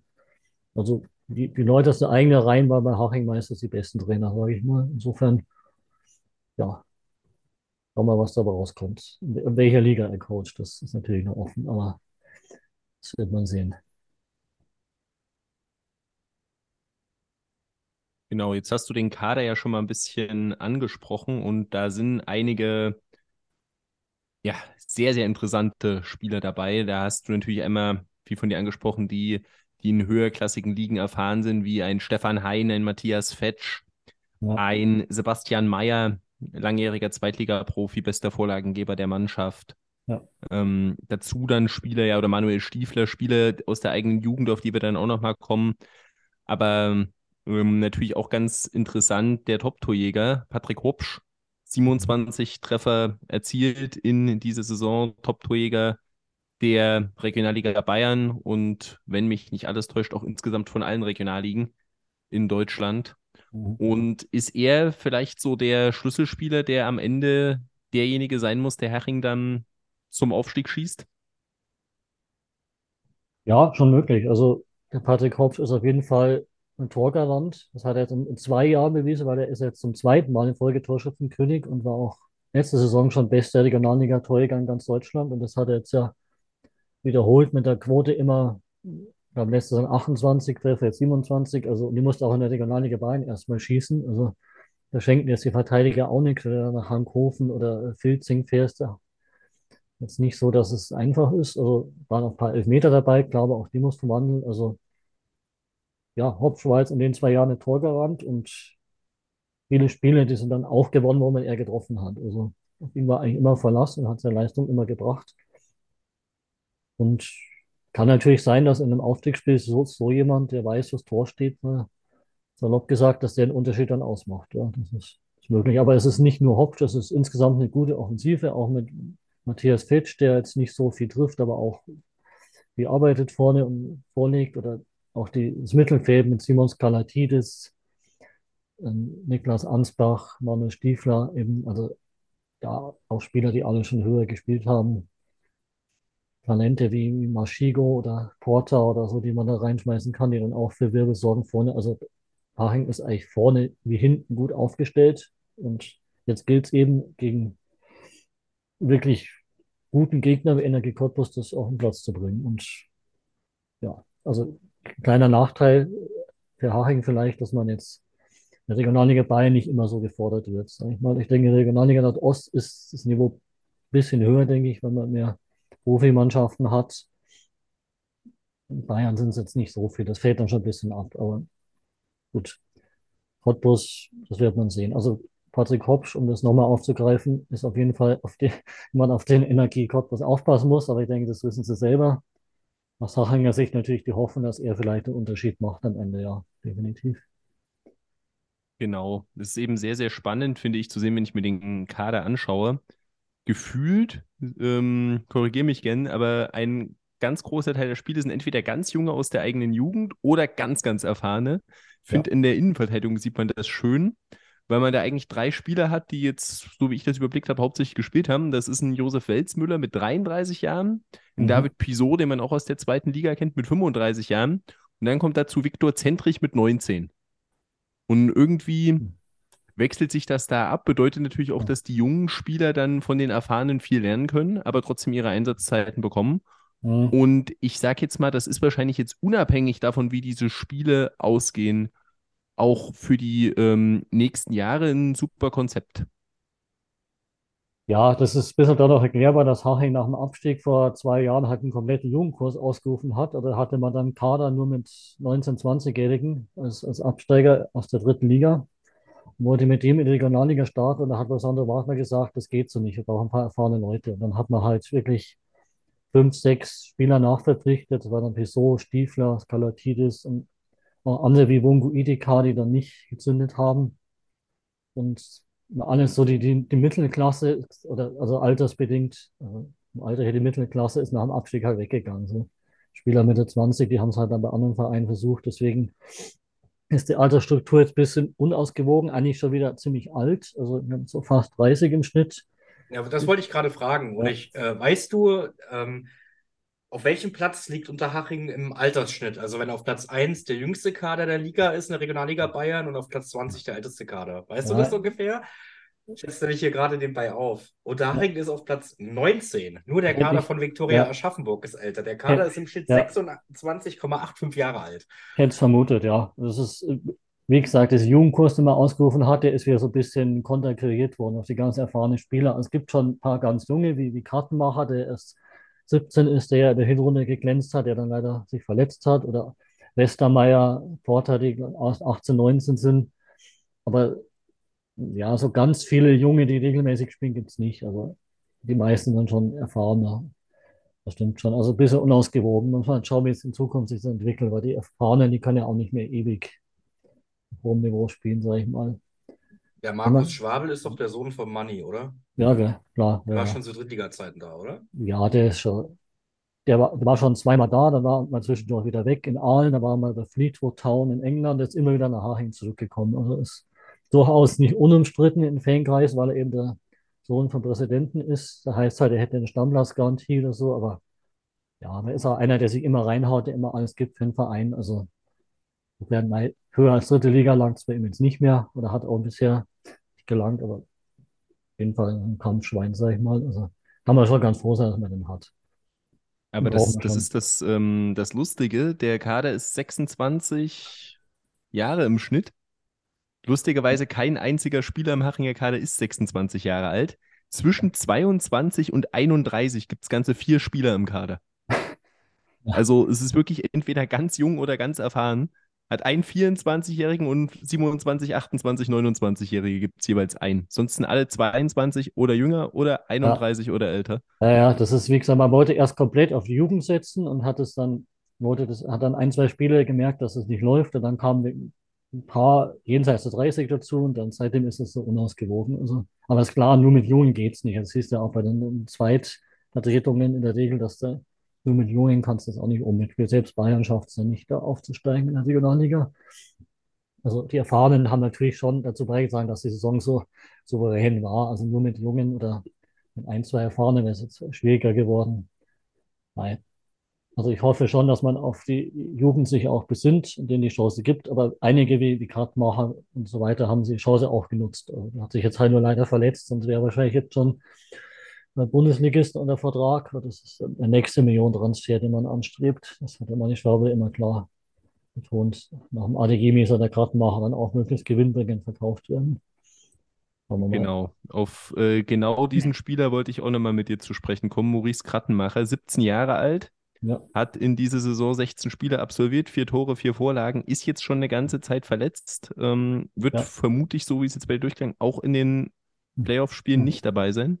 Davon gegen aus, weil der war jetzt die ganze Rückrunde, meine ich, verletzt. Also das war eigentlich nur eine Hinrunde, wo er gespielt hat. Und ich glaube, ja, glaub, seit Winter ist er verletzt und man hört da auch irgendwie nichts. Das macht mir auch mal ein bisschen Sorgen. Aber ja, also geht nicht davon aus, dass er dabei ist. Nee. Der andere, Ben Westermeier, der hat es, glaube ich, zuletzt wieder gespielt. Der war auch lange verletzt. Und das zweite große Talent, da reicht es vielleicht für die Bank. Muss man schauen. Aber Radmacher, nee, also denke ich jetzt nicht der dabei ist? Also er hat, man ist immer alles schwierig ähm, ja. natürlich zu beurteilen, aber Transfermarkt.de gibt ihm einen Marktwert von 600.000 Euro, was für Regionalliga-Verhältnisse unglaublich viel ist. Ja. Und er hat Vertrag ähm, bis 2025. Gibt es denn da Hoffnung, wie es aussieht, ob er jetzt wegen der Verletzung vielleicht noch gerade, wenn es hochgehen sollte, noch ein Jahr bleibt oder ob da schon dieses Jahr der Millionentransfer kommt? Ja, dadurch, dass er so lange verletzt war, weiß ich nicht, ob da ein Verein jetzt schon ein paar Millionen auf dem Tisch oder, oder überhaupt Geld auf dem Tisch liegt. Also ich denke, sportlich wird es ihm nicht schaden, noch zu bleiben, dass er vielleicht hoffentlich in der dritten Liga dann sich beweisen kann. Das ist ja auch nochmal ein anderes Kaliber dann. Wenn Haching jetzt nicht aufsteigt, weiß ich nicht, ob er in der Regionalliga bleibt. Also wenn er wieder fit wird, wird er jetzt nicht dauerhaft Regionalliga spielen wollen, weil er ist auch Junior-Nationalspieler. Also die spielen jetzt, die regeln dann nicht lange bei Viertligisten. Also ja, also wie gesagt, der Manni Schwabel hat immer betont, dass man ihn möglichst schnell verkaufen will, was jetzt zwar menschlich nicht so schön ist, aber finanziell halt irgendwie notwendig, ja, dass er das Geschäftsmodell von Haching ist. Also wenn er fit ist und wieder spielt, dann wird er wahrscheinlich auch nicht lange in Haching spielen, sage ich mal. Machen wir es ab. Genau, jetzt haben wir ja schon mal so auf die Kaderzusammensetzung geguckt. Wo, würde, wo würdest du denn grundsätzlich ähm, wenn es eine balancierte Mannschaft ist, die Stärken einmal im Besonderen einschätzen. Klar, natürlich ähm, dann der Superstürmer, aber natürlich auch interessant, wo siehst du Schwächen im Kader? Mhm. Oder dann, beziehungsweise natürlich, was jetzt erstmal das Wichtige ist für diese beiden Spiele. Ja, also Stärken ist nicht nur die Offensive, sondern auch die Defensive, die ja recht routiniert ist mit Vollert im Tor, mit Schwabe, mit Pissot und mit Josef Welzmüller ist auch eine Stärke. Also ich glaube, wir haben ja auch, weil das, glaube ich, die beste Abwehr der Regionalliga war, aber ich meine schon, also viele Spiele zu Null gespielt. Jetzt, wie gesagt, gegen Gegner, die jetzt nicht das Niveau von Cottbus haben, aber trotzdem. Also die Defensive auch eine Stärke und auch der Sechser-Position mit, mit Stiefler, mit Weidner, mit Elich, wirklich gute Spieler, die gute Saison gespielt haben. Ja, Schwächen würde ich sagen, so ein bisschen die, die zweite Reihe, weil halt, wenn die Erfahrenen mal ausfallen, hast halt dann den Jüngeren, der noch nicht so erfahren ist, logischerweise, die jetzt noch nicht dieses Niveau haben in aller Regel. Also außer Kraftmacher, der sich, wie gesagt, eingefügt hat und noch Westermeier, die ja beide verletzt waren. Die anderen kommen noch nicht ganz so ran. Also ein Hausmann, ein Porter, ein Grob, also gibt es jetzt jüngeren Spieler, die kamen immer wieder mal rein, aber haben jetzt noch nicht so Stammplatzchancen gehabt. Und auch im Sturm, wenn jetzt Hopsch ausfallen sollte, dann Jetzt auch ein bisschen enger, weil der Stefan Heinz zwar wieder im Kader ist, aber halt auch lange verletzt worden, als auch nicht mehr so ganz an das Niveau von früher rankommt und dahinter wird es ein bisschen dünner. Also und ja, Schwäche und der Nachteil würde ich schon einmal vielleicht auch diese längere Pause sehen, die Haching jetzt hatte, weil Cottbus ist jetzt ja durch das Pokalfinale noch voll im Saft gewesen. Haching hatte jetzt seit Wochen, also zwei Wochen ist gar kein Spiel und davor nur Spiele, wo so nichts mehr ging, wo er die B11 gespielt hat. Also man hat nicht diesen Rhythmus. Ist vielleicht ein Nachteil. Man kann auch sagen, man ist ausgeruhter, klar, aber ich denke, Rhythmus ist am Saisonende schon auch wichtig. Also ja, könnte ein Nachteil sein. Ansonsten, ja, würde ich so ganz große Schwächen jetzt nicht sehen, aber Cottbus ist auch ein anderes Kaliber. Also in der Regionalliga Bayern hast du vielleicht mit Würzburg, Bayern 2, vielleicht, ja, vielleicht diese zwei Vereine, die da rankommen und alle anderen fallen dann doch ein bisschen ab. Also bin jetzt, ich mag die alle gern, die Privis Heimstetten, keinen zu nahe treten, aber die kommen jetzt nicht so ins Niveau eines Nordost-Regionalligisten ran. Also mit Haching da sicher nochmal ganz anders gefordert. Und Cottbus hat auch ja, diese Auswärtsatmosphäre dann in, in Cottbus, dass man das aus der Regionalliga Bayern auch nicht so kennt. Wiederum dürfte jetzt für die erfahrenen Spieler kein Problem sein. Die haben ja sowas schon der zweiten, dritten Liga erlebt, aber vielleicht für den einen oder anderen jüngeren Spieler auch neu. Also ja, ist einfach eine andere Situation. Also ist jetzt kein Regionalligaspiel, sondern ist einfach ein Aufstiegsspiel, wo es wirklich um was geht, ist einfach was anderes und da muss man sich reinfinden, aber es kann auch eine Chance sein. Also kann ja durchaus auch sein, dass das Cottbus den Druck hat, daheim was holen zu müssen und das für Haching eher eine Chance ist, wenn die dann befreiter ausspielen können. Also, ja, mal sehen. Schwer zu sagen. Ich, ich finde es schön, dass du ähm, kurz die Atmosphäre auch angesprochen hast. Da kann man, denke ich, auch mal ganz kurz drüber reden. Luca, da kann ich dich auch mit einbeziehen. Ähm, das Hinspiel ist ja für uns am übermorgen. Übermorgen ist es nicht morgen. Übermorgen am Mittwoch. Wie sieht es denn in Cottbus gerade aus? Wie viele Karten sind verkauft? Hast du da eine Meldung gehört? Ist das Ding ausverkauft? Ich habe jetzt keine Kontrolle, keine ähm, genaue Zahl, aber ich habe gehört, zu nahezu ausverkauft bis Das heißt äh, wahrscheinlich ungefähr? ausverkauft. Äh, also wenn es ausverkauft ist, sind es am Ende 20.000 und 56 Zuschauer. Und ähm, da wäre auch meine Frage, um auch nochmal für alle Hörer, die das vielleicht jetzt nicht so im Kopf haben, wie groß ist das Stadion in Unterhaching, der Sportpark?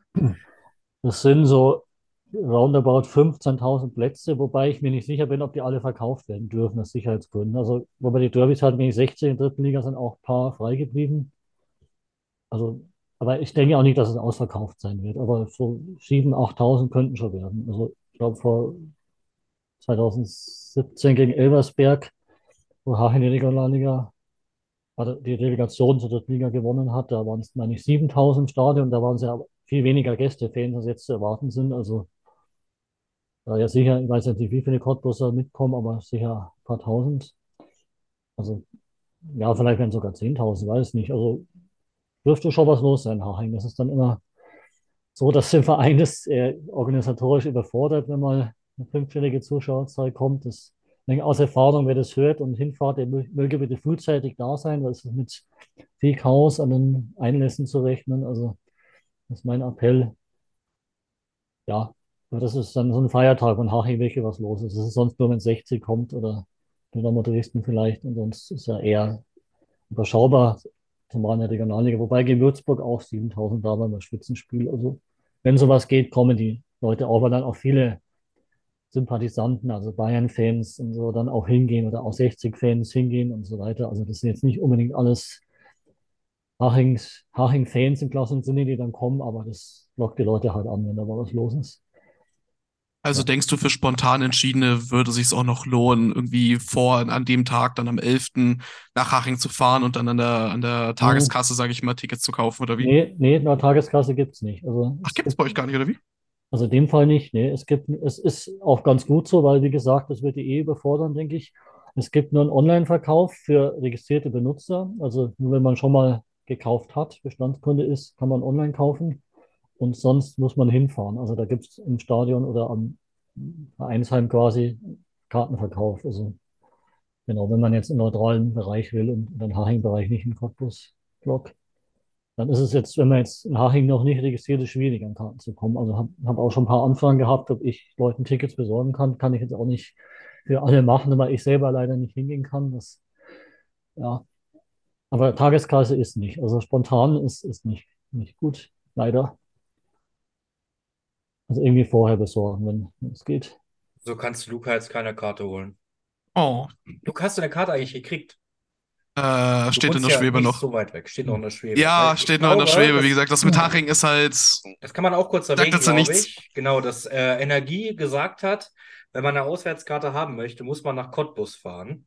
Äh, für Leute wie Luca beispielsweise, die natürlich nicht in Cottbus oder Umgebung Mhm. wohnen, ist das natürlich auch nicht das Beste. Wobei das nicht die Schuld von Energie ist, sondern eher von Haching. Oh, jetzt feuerfrei. Dann korrigier mich, dann möchte ich hören, Nein, warum. es ist, mein Gott, es ist halt geschuldet dem, dass Haching, und das ist gar nicht böse gemeint, aber Haching halt eben ewig lang rumgedruckst hat, ob sie jetzt machen oder nicht.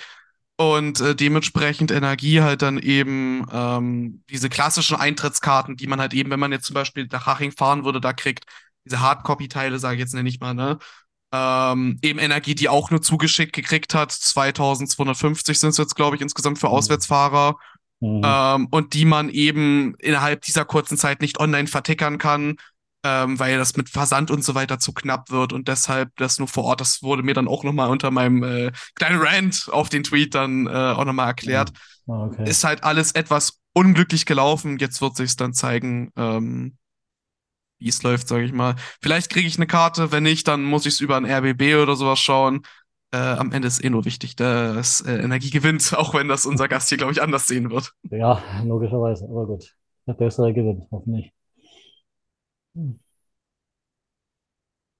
Ja, gut, äh, dann schauen wir mal, wer wo das Spiel sehen wird. Ich gucke noch mal schnell, ob ich hier auf die Schnelle schon ähm, etwas finde. Also das Guck du mal, Hinspiel dann kann. Ach, du hast was, sorry.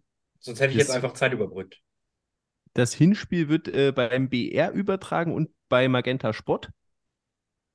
Ähm, und der RBB streamt es wohl auch. Und fürs Rückspiel steht noch nichts da ähm, im Kicker, wer da wo überträgt, aber gibt also im linearen Fernsehen über den Bayerischen Rundfunk und RBB 24 Streaming steht hier, ist dann vermutlich Online-Plattform, würde ich jetzt mal schätzen. BR streamt das auf jeden Fall, soweit ich weiß, ja, das. Ja, nee, also hier sogar BR sogar im linearen TV. Ah, tatsächlich, okay.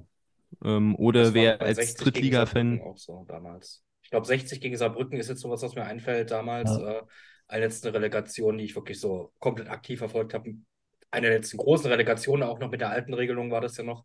Ja. Äh, da hat der BR, glaube ich, auch beide Spiele übertragen. Wäre ich der Meinung, kann aber auch falsch Ja, bei, bei 60 denke ich auf jeden Fall. Haching ist noch ein bisschen anders, aber das, das Heimspiel sollten wir schon auf jeden Fall zeigen, sonst sind wir schwach.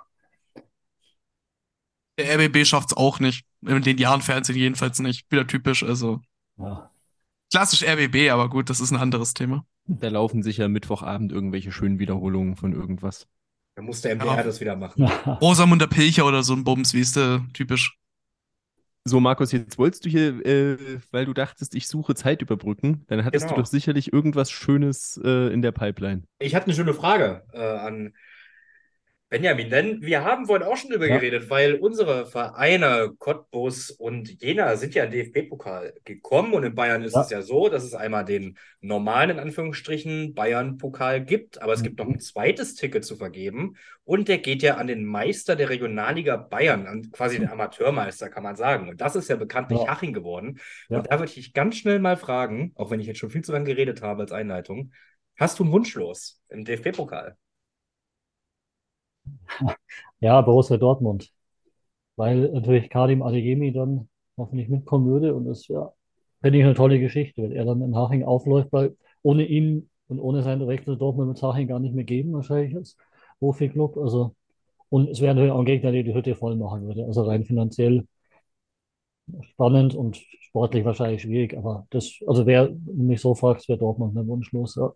Also lieber der ganz große Gegner als in Anführungsstrichen vielleicht machbaren Zweitligisten. Ja, das, das dacht, beim letzten Auftritt im DFB-Pokal, da ging es gegen Heidenheim, was damals noch ein durchschnittlicher Zweitligist war, und da haben wir auch 0 zu 4 verloren. Also, weiß nicht, also die Zweitligisten sind meistens schon relativ abgeklärt. Also die, die Chance für ein, gut, obwohl das Drittligist ist vielleicht die Chance ein bisschen höher, aber ich würde lieber das, das ganz große Geld dann mitnehmen. Das wird wahrscheinlich der Mann in Schwabel auch wollen. Als Drittligist ist die Chance höher. Da höre ich doch Wer schon so einen leichten Wer- Tipp raus, wer für dich die Relegation gewinnt. Ja, ich muss ja optimistisch sein. Also ich habe ja auch damals getippt, dass Haching klar Meister wird und es finanziell irgendwie hinkriegt. Danach sieht es jetzt aus. Also sage ich mal, in Cottbus wird Haching mindestens ein Remis holen. und ein Heimspiel im Hexenkessel Sportpark dann ist irgendwie 2-0, 2-1. Also ich sage jetzt einfach mal, Haching gewinnt es. Komm, Luca, wir haben jetzt so viel geredet. Jetzt darfst du mal ausholen, warum schafft Energie Cottbus, das Haching zu bezwingen und aufzusteigen? Ähm, jetzt, mein Gott, jetzt muss ich, jetzt muss ich noch was sagen. Ui. Äh, nein, immer im Ernst. Ähm, Energie natürlich, sage ich mal, ähm, etwas benachteiligt, möchte ich jetzt fast nicht sagen. Aber sage ich mal, mit, der, mit den etwas schlechteren Karten, da Sandro Wagner heute erst äh, vom BR auch veröffentlicht, sagt, äh, die Jungs sind auf äh, seine Jungs sind auf alles vorbereitet, dadurch, dass man ja schon lange, lange Zeit hatte, sich auf Cottbus vorzubereiten. Man sei auf jede Situation vorbereitet. Äh, in Cottbus ist man das nicht, denn man musste ja zwischenzeitlich auch für zwei planen und hast du nicht gesehen. Äh, dementsprechend die Aussage natürlich sehr interessant. Ähm, nichtsdestotrotz, denke ich mal, Energie wird sich ausreichend irgendwo vorbereitet haben. Wie Benny gerade schon gesagt hat, steht man im Gegensatz zu Unterhaching, sage ich mal, etwas im Saft. Das heißt, man hat viel Spielpraxis. Ähm, Gut, das kann auch negativ sein, weil man eben keine Pause hatte und eben den einen oder anderen Verletzten hat. Ähm, nichtsdestotrotz, ein ausverkauftes Stadion der Freundschaft hat in Cottbus prinzipiell immer gute Vorzeichen gehabt. Man, allein dieses Jahr hat man ähm, gute Spiele gezeigt, äh, sei es gegen Bremen, wo man knapp ausgeschieden ist im DFB-Pokal, sei es gegen Erfurt, wo man äh, absoluten Du, Die, will ich jetzt nicht sagen, am absoluten Druck ein 1-1 geholt hat. Ähm, Deshalb denke ich mal, dass Energie mindestens, und da sage ich mindestens, ein Remis holt, aber ich tippe eher auf Sieg.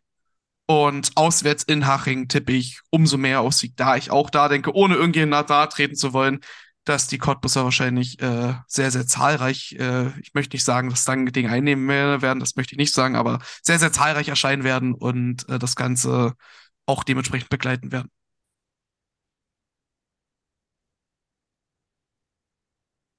Markus, was sagst du denn? Dann mach halt ich zuerst. Ähm, ich möchte vorneweg schieben, und das sage ich hier nur einmal. Ich will, dass Cottbus hochgeht. Allein weil vielleicht kann ja jeder nächstes Jahr auf Platz 1 schielen. Ich glaube aber, und ich mache es mir mal wieder sehr leicht, wie ich es immer mache, wenn Cottbus das Heim, Cottbus muss das Heimspiel gewinnen. Das ist für mich ganz klar. Wenn Cottbus nicht zu Hause gewinnt, steigt Haching auf. Wenn Cottbus das Ding zu Hause zieht, dann denke ich, sie machen es. Weil in Haching wird es, ich habe natürlich nicht viel von Haching gesehen, um ehrlich zu sein, gar nichts, außer vielleicht mal ein, zwei Highlight-Clips oder sowas und sonst nur Statistiken beim Kicker oder sonst wo durchgeblättert. Aber ich meine, Jena hatte auch immer einigermaßen anspruchsvolle Spiele in Haching und wenn da der Kessel, wie Benjamin schon angedeutet hat, voll ist und das zum Hexenkessel im Sportpark wird, wird das, glaube ich, richtig schwer. Und Cottbus war vor allem über die Heimstärke in der Liga gut. Auswärts haben sie natürlich auch Punkte gesammelt, aber gerade zu Hause, das war das Steppenpferd. Und da müssen sie dann auch den Sieg holen. Und wenn das unentschieden zum Beispiel ausgeht, wenn Cottbus beispielsweise 1-1 zu Hause spielt, wird es ein extremer Kraftakt. Ich habe letzte Woche aber gesagt, Cottbus gewinnt nicht Pokal und Relegation. Ich will, dass Cottbus die Relegation gewinnt. Aber es ist wirklich 51, 49 pro Haching bei mir. Ich glaube, Haching macht das ganz knapp. Aber Luca, wie gesagt, ich will, dass ihr es schafft, aber auch nur, weil, weil ich es für jeder will und nicht für euch. Also, das möchte ich auch mal betonen an der Stelle. Du, ist mir egal, du Hauptsache du willst es für uns. Ja, nee, er will es ja nicht für euch, er will es ja für ja, sich. Äh, äh, ganz im Ernst, ganz im Ernst, wenn Energie dann aufsteigt, will er, also, ne, ist egal. Nee, danach Konkurs gehen, Insolvenz, mir egal, Vereinslöschung von mir aus. Aber dass jeder vielleicht nächstes Jahr mal nach oben gucken kann. Aber wenn Cottbus. Das äh, geht kann, nicht mit dem, äh, mit dem wirtschaftlichen Wunderkind Pelewolitz. Na, der muss jetzt wieder entlassen werden und wird wieder eingestellt, weil sonst geht die Konkurs. Gut, Klemme, Gut. sag du jetzt mal. Also wir haben Benjamin, der verständlicherweise auf Unterhaching geht, einen Luca, der verständlicherweise auf Cottbus geht, Markus, der sich mal wieder nicht traut, ähm, man kennt es nicht anders. Das heißt, ähm, aber zu Haching leicht tendiert. Das heißt, ich bin derjenige, der sich jetzt hier festlegen muss und quasi entscheidet. Und ähm, ich habe mir ehrlich gesagt wenig Gedanken gemacht ähm, darüber. Aber wenn ich letztendlich alles so betrachte, ähm, sage ich, der vierte Aufsteiger in die dritte Liga wird die Spielvereinigung Unterhaching werden. Mhm. Und äh, das sage ich jetzt nicht, um Luca zu ärgern tatsächlich. Und der entscheidende Punkt für mich, der es am Ende gekippt hat, weil es wirklich für mich unglaublich eng ist, sind mehrere Punkte. Haching ist auf der einen Seite, hat sehr viele erfahrene Spieler Und ich denke auch, dass die das gut gebalanced haben. Im letzten Spiel haben dann wieder mehr Spieler aus der Profimannschaft, äh, aus der ersten Mannschaft gespielt, ähm, dass die schon irgendwo noch im Saft stehen, aber sich auch ausruhen konnten für die beiden Spiele, während Cottbus Vollprogramm hatte die letzten Wochen gegen Chemie sich ein bisschen schonen konnte, aber dann jetzt auch das Pokalfinale voll spielen musste, während sich Haching ja in der ersten Runde in Feuchtwangen da schon verabschiedet hat im Elfmeterschießen ja, im Bayern-Pokal. Alles Taktik, ja. Jetzt das mal. ähm, und ähm, da ist dann schon so eine leichte Tendenz Richtung Haching gegangen und der entscheidende Faktor findet sich in der 81. Minute des letzten Cottbuser Spiels bei Chemie Leipzig. Ähm, da hat nämlich Dennis Lamar die gelb-rote Karte bekommen, der doch ein wichtiger Faktor für die Defensive war. Der fehlt jetzt im Hinspiel zu Hause. Und ich glaube, das könnte noch so ein kleiner Faktor sein, dass ich denke, dass Cottbus sich da mal mindestens ein Tor fangen wird. Vielleicht eins mehr, als sie so gemacht hätten. Und deswegen geht meine Tendenz zur Spielvereinigung Unterhaching. Ja, mal schauen. Aber ich glaube, wir sagen alle, es wird wirklich sehr eng. Das ist immer so eine Plattitüde, es wird sehr eng, hm. aber ist einfach Fakt. Also, wenn du anguckst, Unterharing hat jetzt im Vergleich mit der Regionalliga Bayern nicht die beste Offensive, trotzdem 86 Tore geschossen, aber die beste Defensive. Was aber Benjamin ja auch schon gesagt hat, man kann halt die Konkurrenz vielleicht nicht allzu stark einschätzen, wie es in der Nordost war oder phasenweise zumindest war. Weil gegen Ende sieht es auch deutlicher aus, als es dann doch ist, was, wenn man auf die Tabelle blickt. Also ich glaube, wir haben zwei hochspannende Spiele vor uns und spannender als letztes Jahr vor allem, weil, sorry, aber die Relegation letztes Jahr habe ich mich natürlich gefreut, dass der BFC es nicht geschafft hat, mache ich auch keinen Hehl daraus. Ähm, aber sie war auch, also die war halt in meinen Augen nicht wirklich spannend, bin ich ganz ehrlich. Ja, das nur in den letzten Minuten, als der BFC dann plötzlich noch getroffen hat. Drei hatte. Minuten war sie spannend, okay. Gut, das ist, ja, aber es war jetzt nicht so, klar, Bias, aber hier Jena gegen Viktoria Köln, das Rückspiel war natürlich für mich oder auch Saarbrücken gegen 1860 war damals auch eine krasse, hm. krasse Relegationspartie. Oder als Waldhof Mannheim gefühlte 17 Jahre in Folge in dieser Relegation in gescheitert Meppen ist. Mit dem Elfmeterschießen und gegen Ferl sind sie, glaube ich, auch mal. Oder auch Ferl gegen Lok. Ferl gegen, nee, nicht Ferl. Äh, ich bin ja blöd. Doch, Ferl gegen Lok war das. Ja, nee, das aber ich wollte ja Lotte sagen. Lotte. Oh Gott. Mannheim ist doch gegen Lotte damals nicht gegen Ferl. Lotte gegen Red Bull, selbst das war ja spannender. Letztes Jahr fand ich die Relegation einfach scheiße. Ich hoffe einfach, dass es spannender ist. Weil ja, weiß noch jemand, Bayern Amateure gegen Fortuna Köln vor x Jahren, wo im Gröberner Stadion in der letzten Minute der Bayern-Keeper über den Ball Wo Lukas Reda da seinen kompletten Blackout hatte. Victoria, ne? Fortuna, Fortuna war das und dann Fortuna Köln ja aufgeht. Das ist ja äh, zehn Jahre schon her oder so. Ach so, ich dachte, ne, gegen wen? Victoria ist gegen Jena gescheitert und ist ja drauf sind aufgestiegen. Ich will es nicht gegen wen. Ja, nee, das war, das war vorher schon. Da ist Fortuna dann so. aufgestiegen. Ja, ja, das ist die, die sind, weiß gar nicht, ob die ein Jahr zusammen waren in der dritten Liga, die Kölner, aber dann nee. als Victoria hoch ist, ist Fortuna runter relativ. Nee, nee. Ja. Ich glaube, die, als Jena aufgibt, erstes Jena-Jahr ist Fortuna runter. Und dann also Haching hat noch gegen Fortuna gespielt nach dem Aufstieg 2017. Bin ich mir sicher, war da war ich Wir sind noch zusammen hoch. Ja, dann, aber, ja also 17, 18 war Fortuna Kölner drin. War dann sind sie aber direkt abgestiegen. Mit das kann sein, ja. Dann kam die Viktoria erst hoch. Ja. Mein ja. Gott, Jena unter Haching. 4 zu 5 zu Hause verloren. Eines der geilsten Spiele, das ich je gesehen habe. An meinem Geburtstag übrigens. Das war, das war ein super geiles Spiel. Ich habe nur noch gelacht. Ich fand es super unterhaltsam. Also hat zwar verloren, aber das war eines der unterhaltsamsten ja, Spiele, das ich je gesehen habe. Das war jetzt so komisch. Das war bei Haching. Da hat Haching auch irgendwie gegen Uerdingen dann 4-0 gewonnen, gegen Lautern 5-0 und war ganz wild alles. Ja, das war schon alles sehr unterhaltsam. Na, war schon schön, dass es wiederkommt. Schauen wir mal. Ja, in zwei Jahren sind wir uns in der dritten Liga. Ja, na, da wäre ich dabei. Da lade ich dich gerne auf ein Bier oder sowas ein. Ja. Tatsächlich ist Viktoria ähm, dann schon im ersten Jahr, als es Fixaufsteiger gab, aufgestiegen. Ja. Echt? Hm, 2019. Mit Chemnitz und Mannheim als Fixaufsteiger. Und Bayern 2 ist auch aufgestiegen gegen Wolfsburg 2. In auch einer dramatischen Relegation. Hinspiel ja. 3-1 verloren, Rückspiel 4-1 gewonnen. Ah ja, na gut, das erinnert man sich nicht so an diese Zweitmannschaft. Nee, nee, das, äh, so, das sowieso nicht. ähm, aber das, ohne jetzt jemandem zu nahe treten zu wollen, ähm, vielleicht auch nochmal, dass diese Relegation besser wird. Cottbus hat, glaube ich, mehr Strahlkraft als der BFC in der heutigen Zeit. Und Haching hat dann, es tut mir leid, ich habe nichts gegen euch, aber mehr Strahlkraft als Oldenburg. Und ja, ich glaube, allein. Ja ganz klar, oder? Also ich glaube, allein das macht diese Relegation schon irgendwie spannender.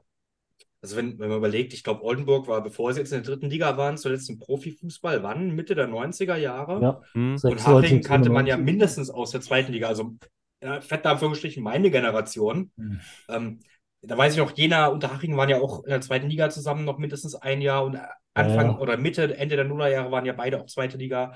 Anfang der Nuller war Unterhaching noch erste Liga, das habe ich ja auch nicht so mitbekommen. Aber Haben ja das- damals die Bayern zum Meister gemacht gegen Leverkusen. Ja, genau, ja, genau. Ballack äh, immer noch sehr Ja. traurig darüber. Markus Oberleitner. Ja. Ganz genau. Daum, oh, damit wäre Christoph Daum der größte deutsche Trainer aller Zeiten. Das ist ja auch egal. Ähm, aber dass die eine ganz andere Strahlkraft haben als in Oldenburg, das in der Mitte der 90er zu jetzt ein Profifußball war, ist ja, denke ich, auch ganz logisch. Oder der Ah. BFC. Apropos, soll ich noch eine besondere Geschichte erzählen, die Haching mit Cottbus verbindet? Gerne. Für die jüngere Generation sozusagen. Also 2000, 2001 haben wir beide ihr einziges Jahr in der ersten Bundesliga zusammengespielt. Und am letzten Spieltag hat sich die Frage gestellt, steigt Haching ab oder Cottbus? Also die waren direkte Abschiedskonkurrenten. Haching hätte einen Sieg auf Schalke gebraucht und eine Niederlage von Cottbus, um drin zu bleiben. Problem, ähm, Cottbus hat gegen 60 gespielt, auswärts im Olympiastadion. Und es gibt so die Legende, dass 60 absichtlich verloren hat, um Haching rauszukegeln. Und tatsächlich hat Cottbus 1-0 gewonnen im Olympiastadion, hat damit die Klasse gesichert. Und Haching hätte selbst den Sieg auf Schalke nichts genützt. Das war dieses Spiel, wo sie dann zwischendurch sogar 3-2 geführt haben. Ende hat Schalke 5-3 gewonnen, war dann für fünf Minuten deutscher Meister. Das kennt ja jeder. Das war so die Randnotiz, dass damals Cottbus drin geblieben ist und Haching absteigen musste. Wobei Cottbus da jetzt ja nichts dafür kann. Das war dann eher eine Sache zwischen Haching und 60 letztlich. Aber so, das ist die, die, Geschichte Haching und Cottbus, wo ich jetzt dran gedacht habe. Ich habe das ja damals gut miterlebt. Danach hat man sich ja auch in der zweiten und dritten Liga wieder getroffen. Mal, aber da ja, sind mir jetzt keine besonderen Spiele im Gedächtnis, außer ein 3-3 in der letzten Drittligasaison von Haching, meine ich, kurz vor Saisonende. Aber gut, diesmal kann nur einer aufsteigen und der andere muss dann halt nächstes Jahr das versuchen irgendwie. Am Ende Ich steht fest, so. Meister müssen aufsteigen. Das ist, glaube ich, so der, die Kontenance, der Tenor hier des Ganzen. Da sind wir uns Ähm, das hier müsste überhaupt nicht mehr nötig sein im Normalfall. Und ich glaube, das ist auch ein guter, guter Folgentitel, ehrlicherweise. Meister müssen aufsteigen. Weil das ist am Ende die Konklusion, die wir alle haben, denke ich. Das äh, denke ich auch. Und ich meine, Ja. wenn du jetzt schon 2001 angesprochen hast, ähm, da war ja Unterhaching auch involviert, dass Schalke dann fast Meister geworden ist, bis Patrick Andersson gab. Relegationsdrama hatten wir ja dieses Jahr oder haben wir auch schon. Verfrühte Platzstürme hatten wir dieses Jahr auch. Schauen wir mal, wer in, der, in den Aufstiegsspielen zur dritten Liga dann vielleicht zum Patrick Andersson, Cottbus oder Unterhachings wird. Das wäre es doch ein indirekter Freistoß in der 95. Minute. Ja, ich würde mir vor allem wünschen, dass es friedlich bleibt, keine Pyros, keine Platzstürme und sowas. Das wäre einfach meine Hoffnung. Also selbst wenn Haching dann verliert, dann, auch wenn Cottbus verliert, hoffe ich, dass es friedlich bleibt. Also es sollte schon mehr Sport gehen. Das wäre jetzt nach diesen ganzen Sachen, die man jetzt immer wieder mal erlebt hat, jetzt auch ein Wunsch von mir, dass es friedlich bleibt. Aber gut, haben wir nicht in der Hand hier. machen wir es äh, wie die Trikots von Arminia Bielefeld und schreiben Fairplay ganz groß. Ähm, Ah, und äh, damit würde ich aber auch sagen, ähm, haben wir das Thema Aufstiegsspiele zur dritten Liga jetzt auch in Hülle und Fülle besprochen. Dann erstmal vielen, vielen Dank an Benjamin, dass du die Zeit genommen hast, dass du hier mit dabei warst. Ich sage es jetzt einfach mal für dich aus neutraler Sicht viel Erfolg dir und deiner Spielvereinigung in so. den Aufstiegsspielen. Dann natürlich auch vielen Dank an äh, die üblichen, an Luca, dir natürlich genauso viel Erfolg, viel Glück für Energie Cottbus. Am Ende soll sich die bessere Mannschaft durchsetzen und wir haben es ja eben nochmal gesagt. In einer schönen Welt würden beide nächstes Jahr dritte Liga spielen. Und Markus, dir auch vielen Dank und euch fürs Zuhören. Und wenn ihr Fragen, Anregungen, Kritik, Feedback oder ähnliches habt, dann schreibt uns doch gerne eine E-Mail, wie es jetzt auch in der vergangenen Woche ja mehrfach getan wurde. Ihr kommt dann hier auch in der Sendung vor, wie ihr gehört habt, an Regionalliga Nordost Podcast at web.de. oder schreibt uns auf Twitter unter rlno-podcast.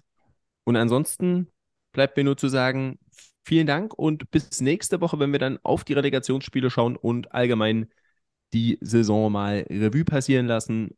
Und damit sage ich Tschüss, bis zum nächsten Mal.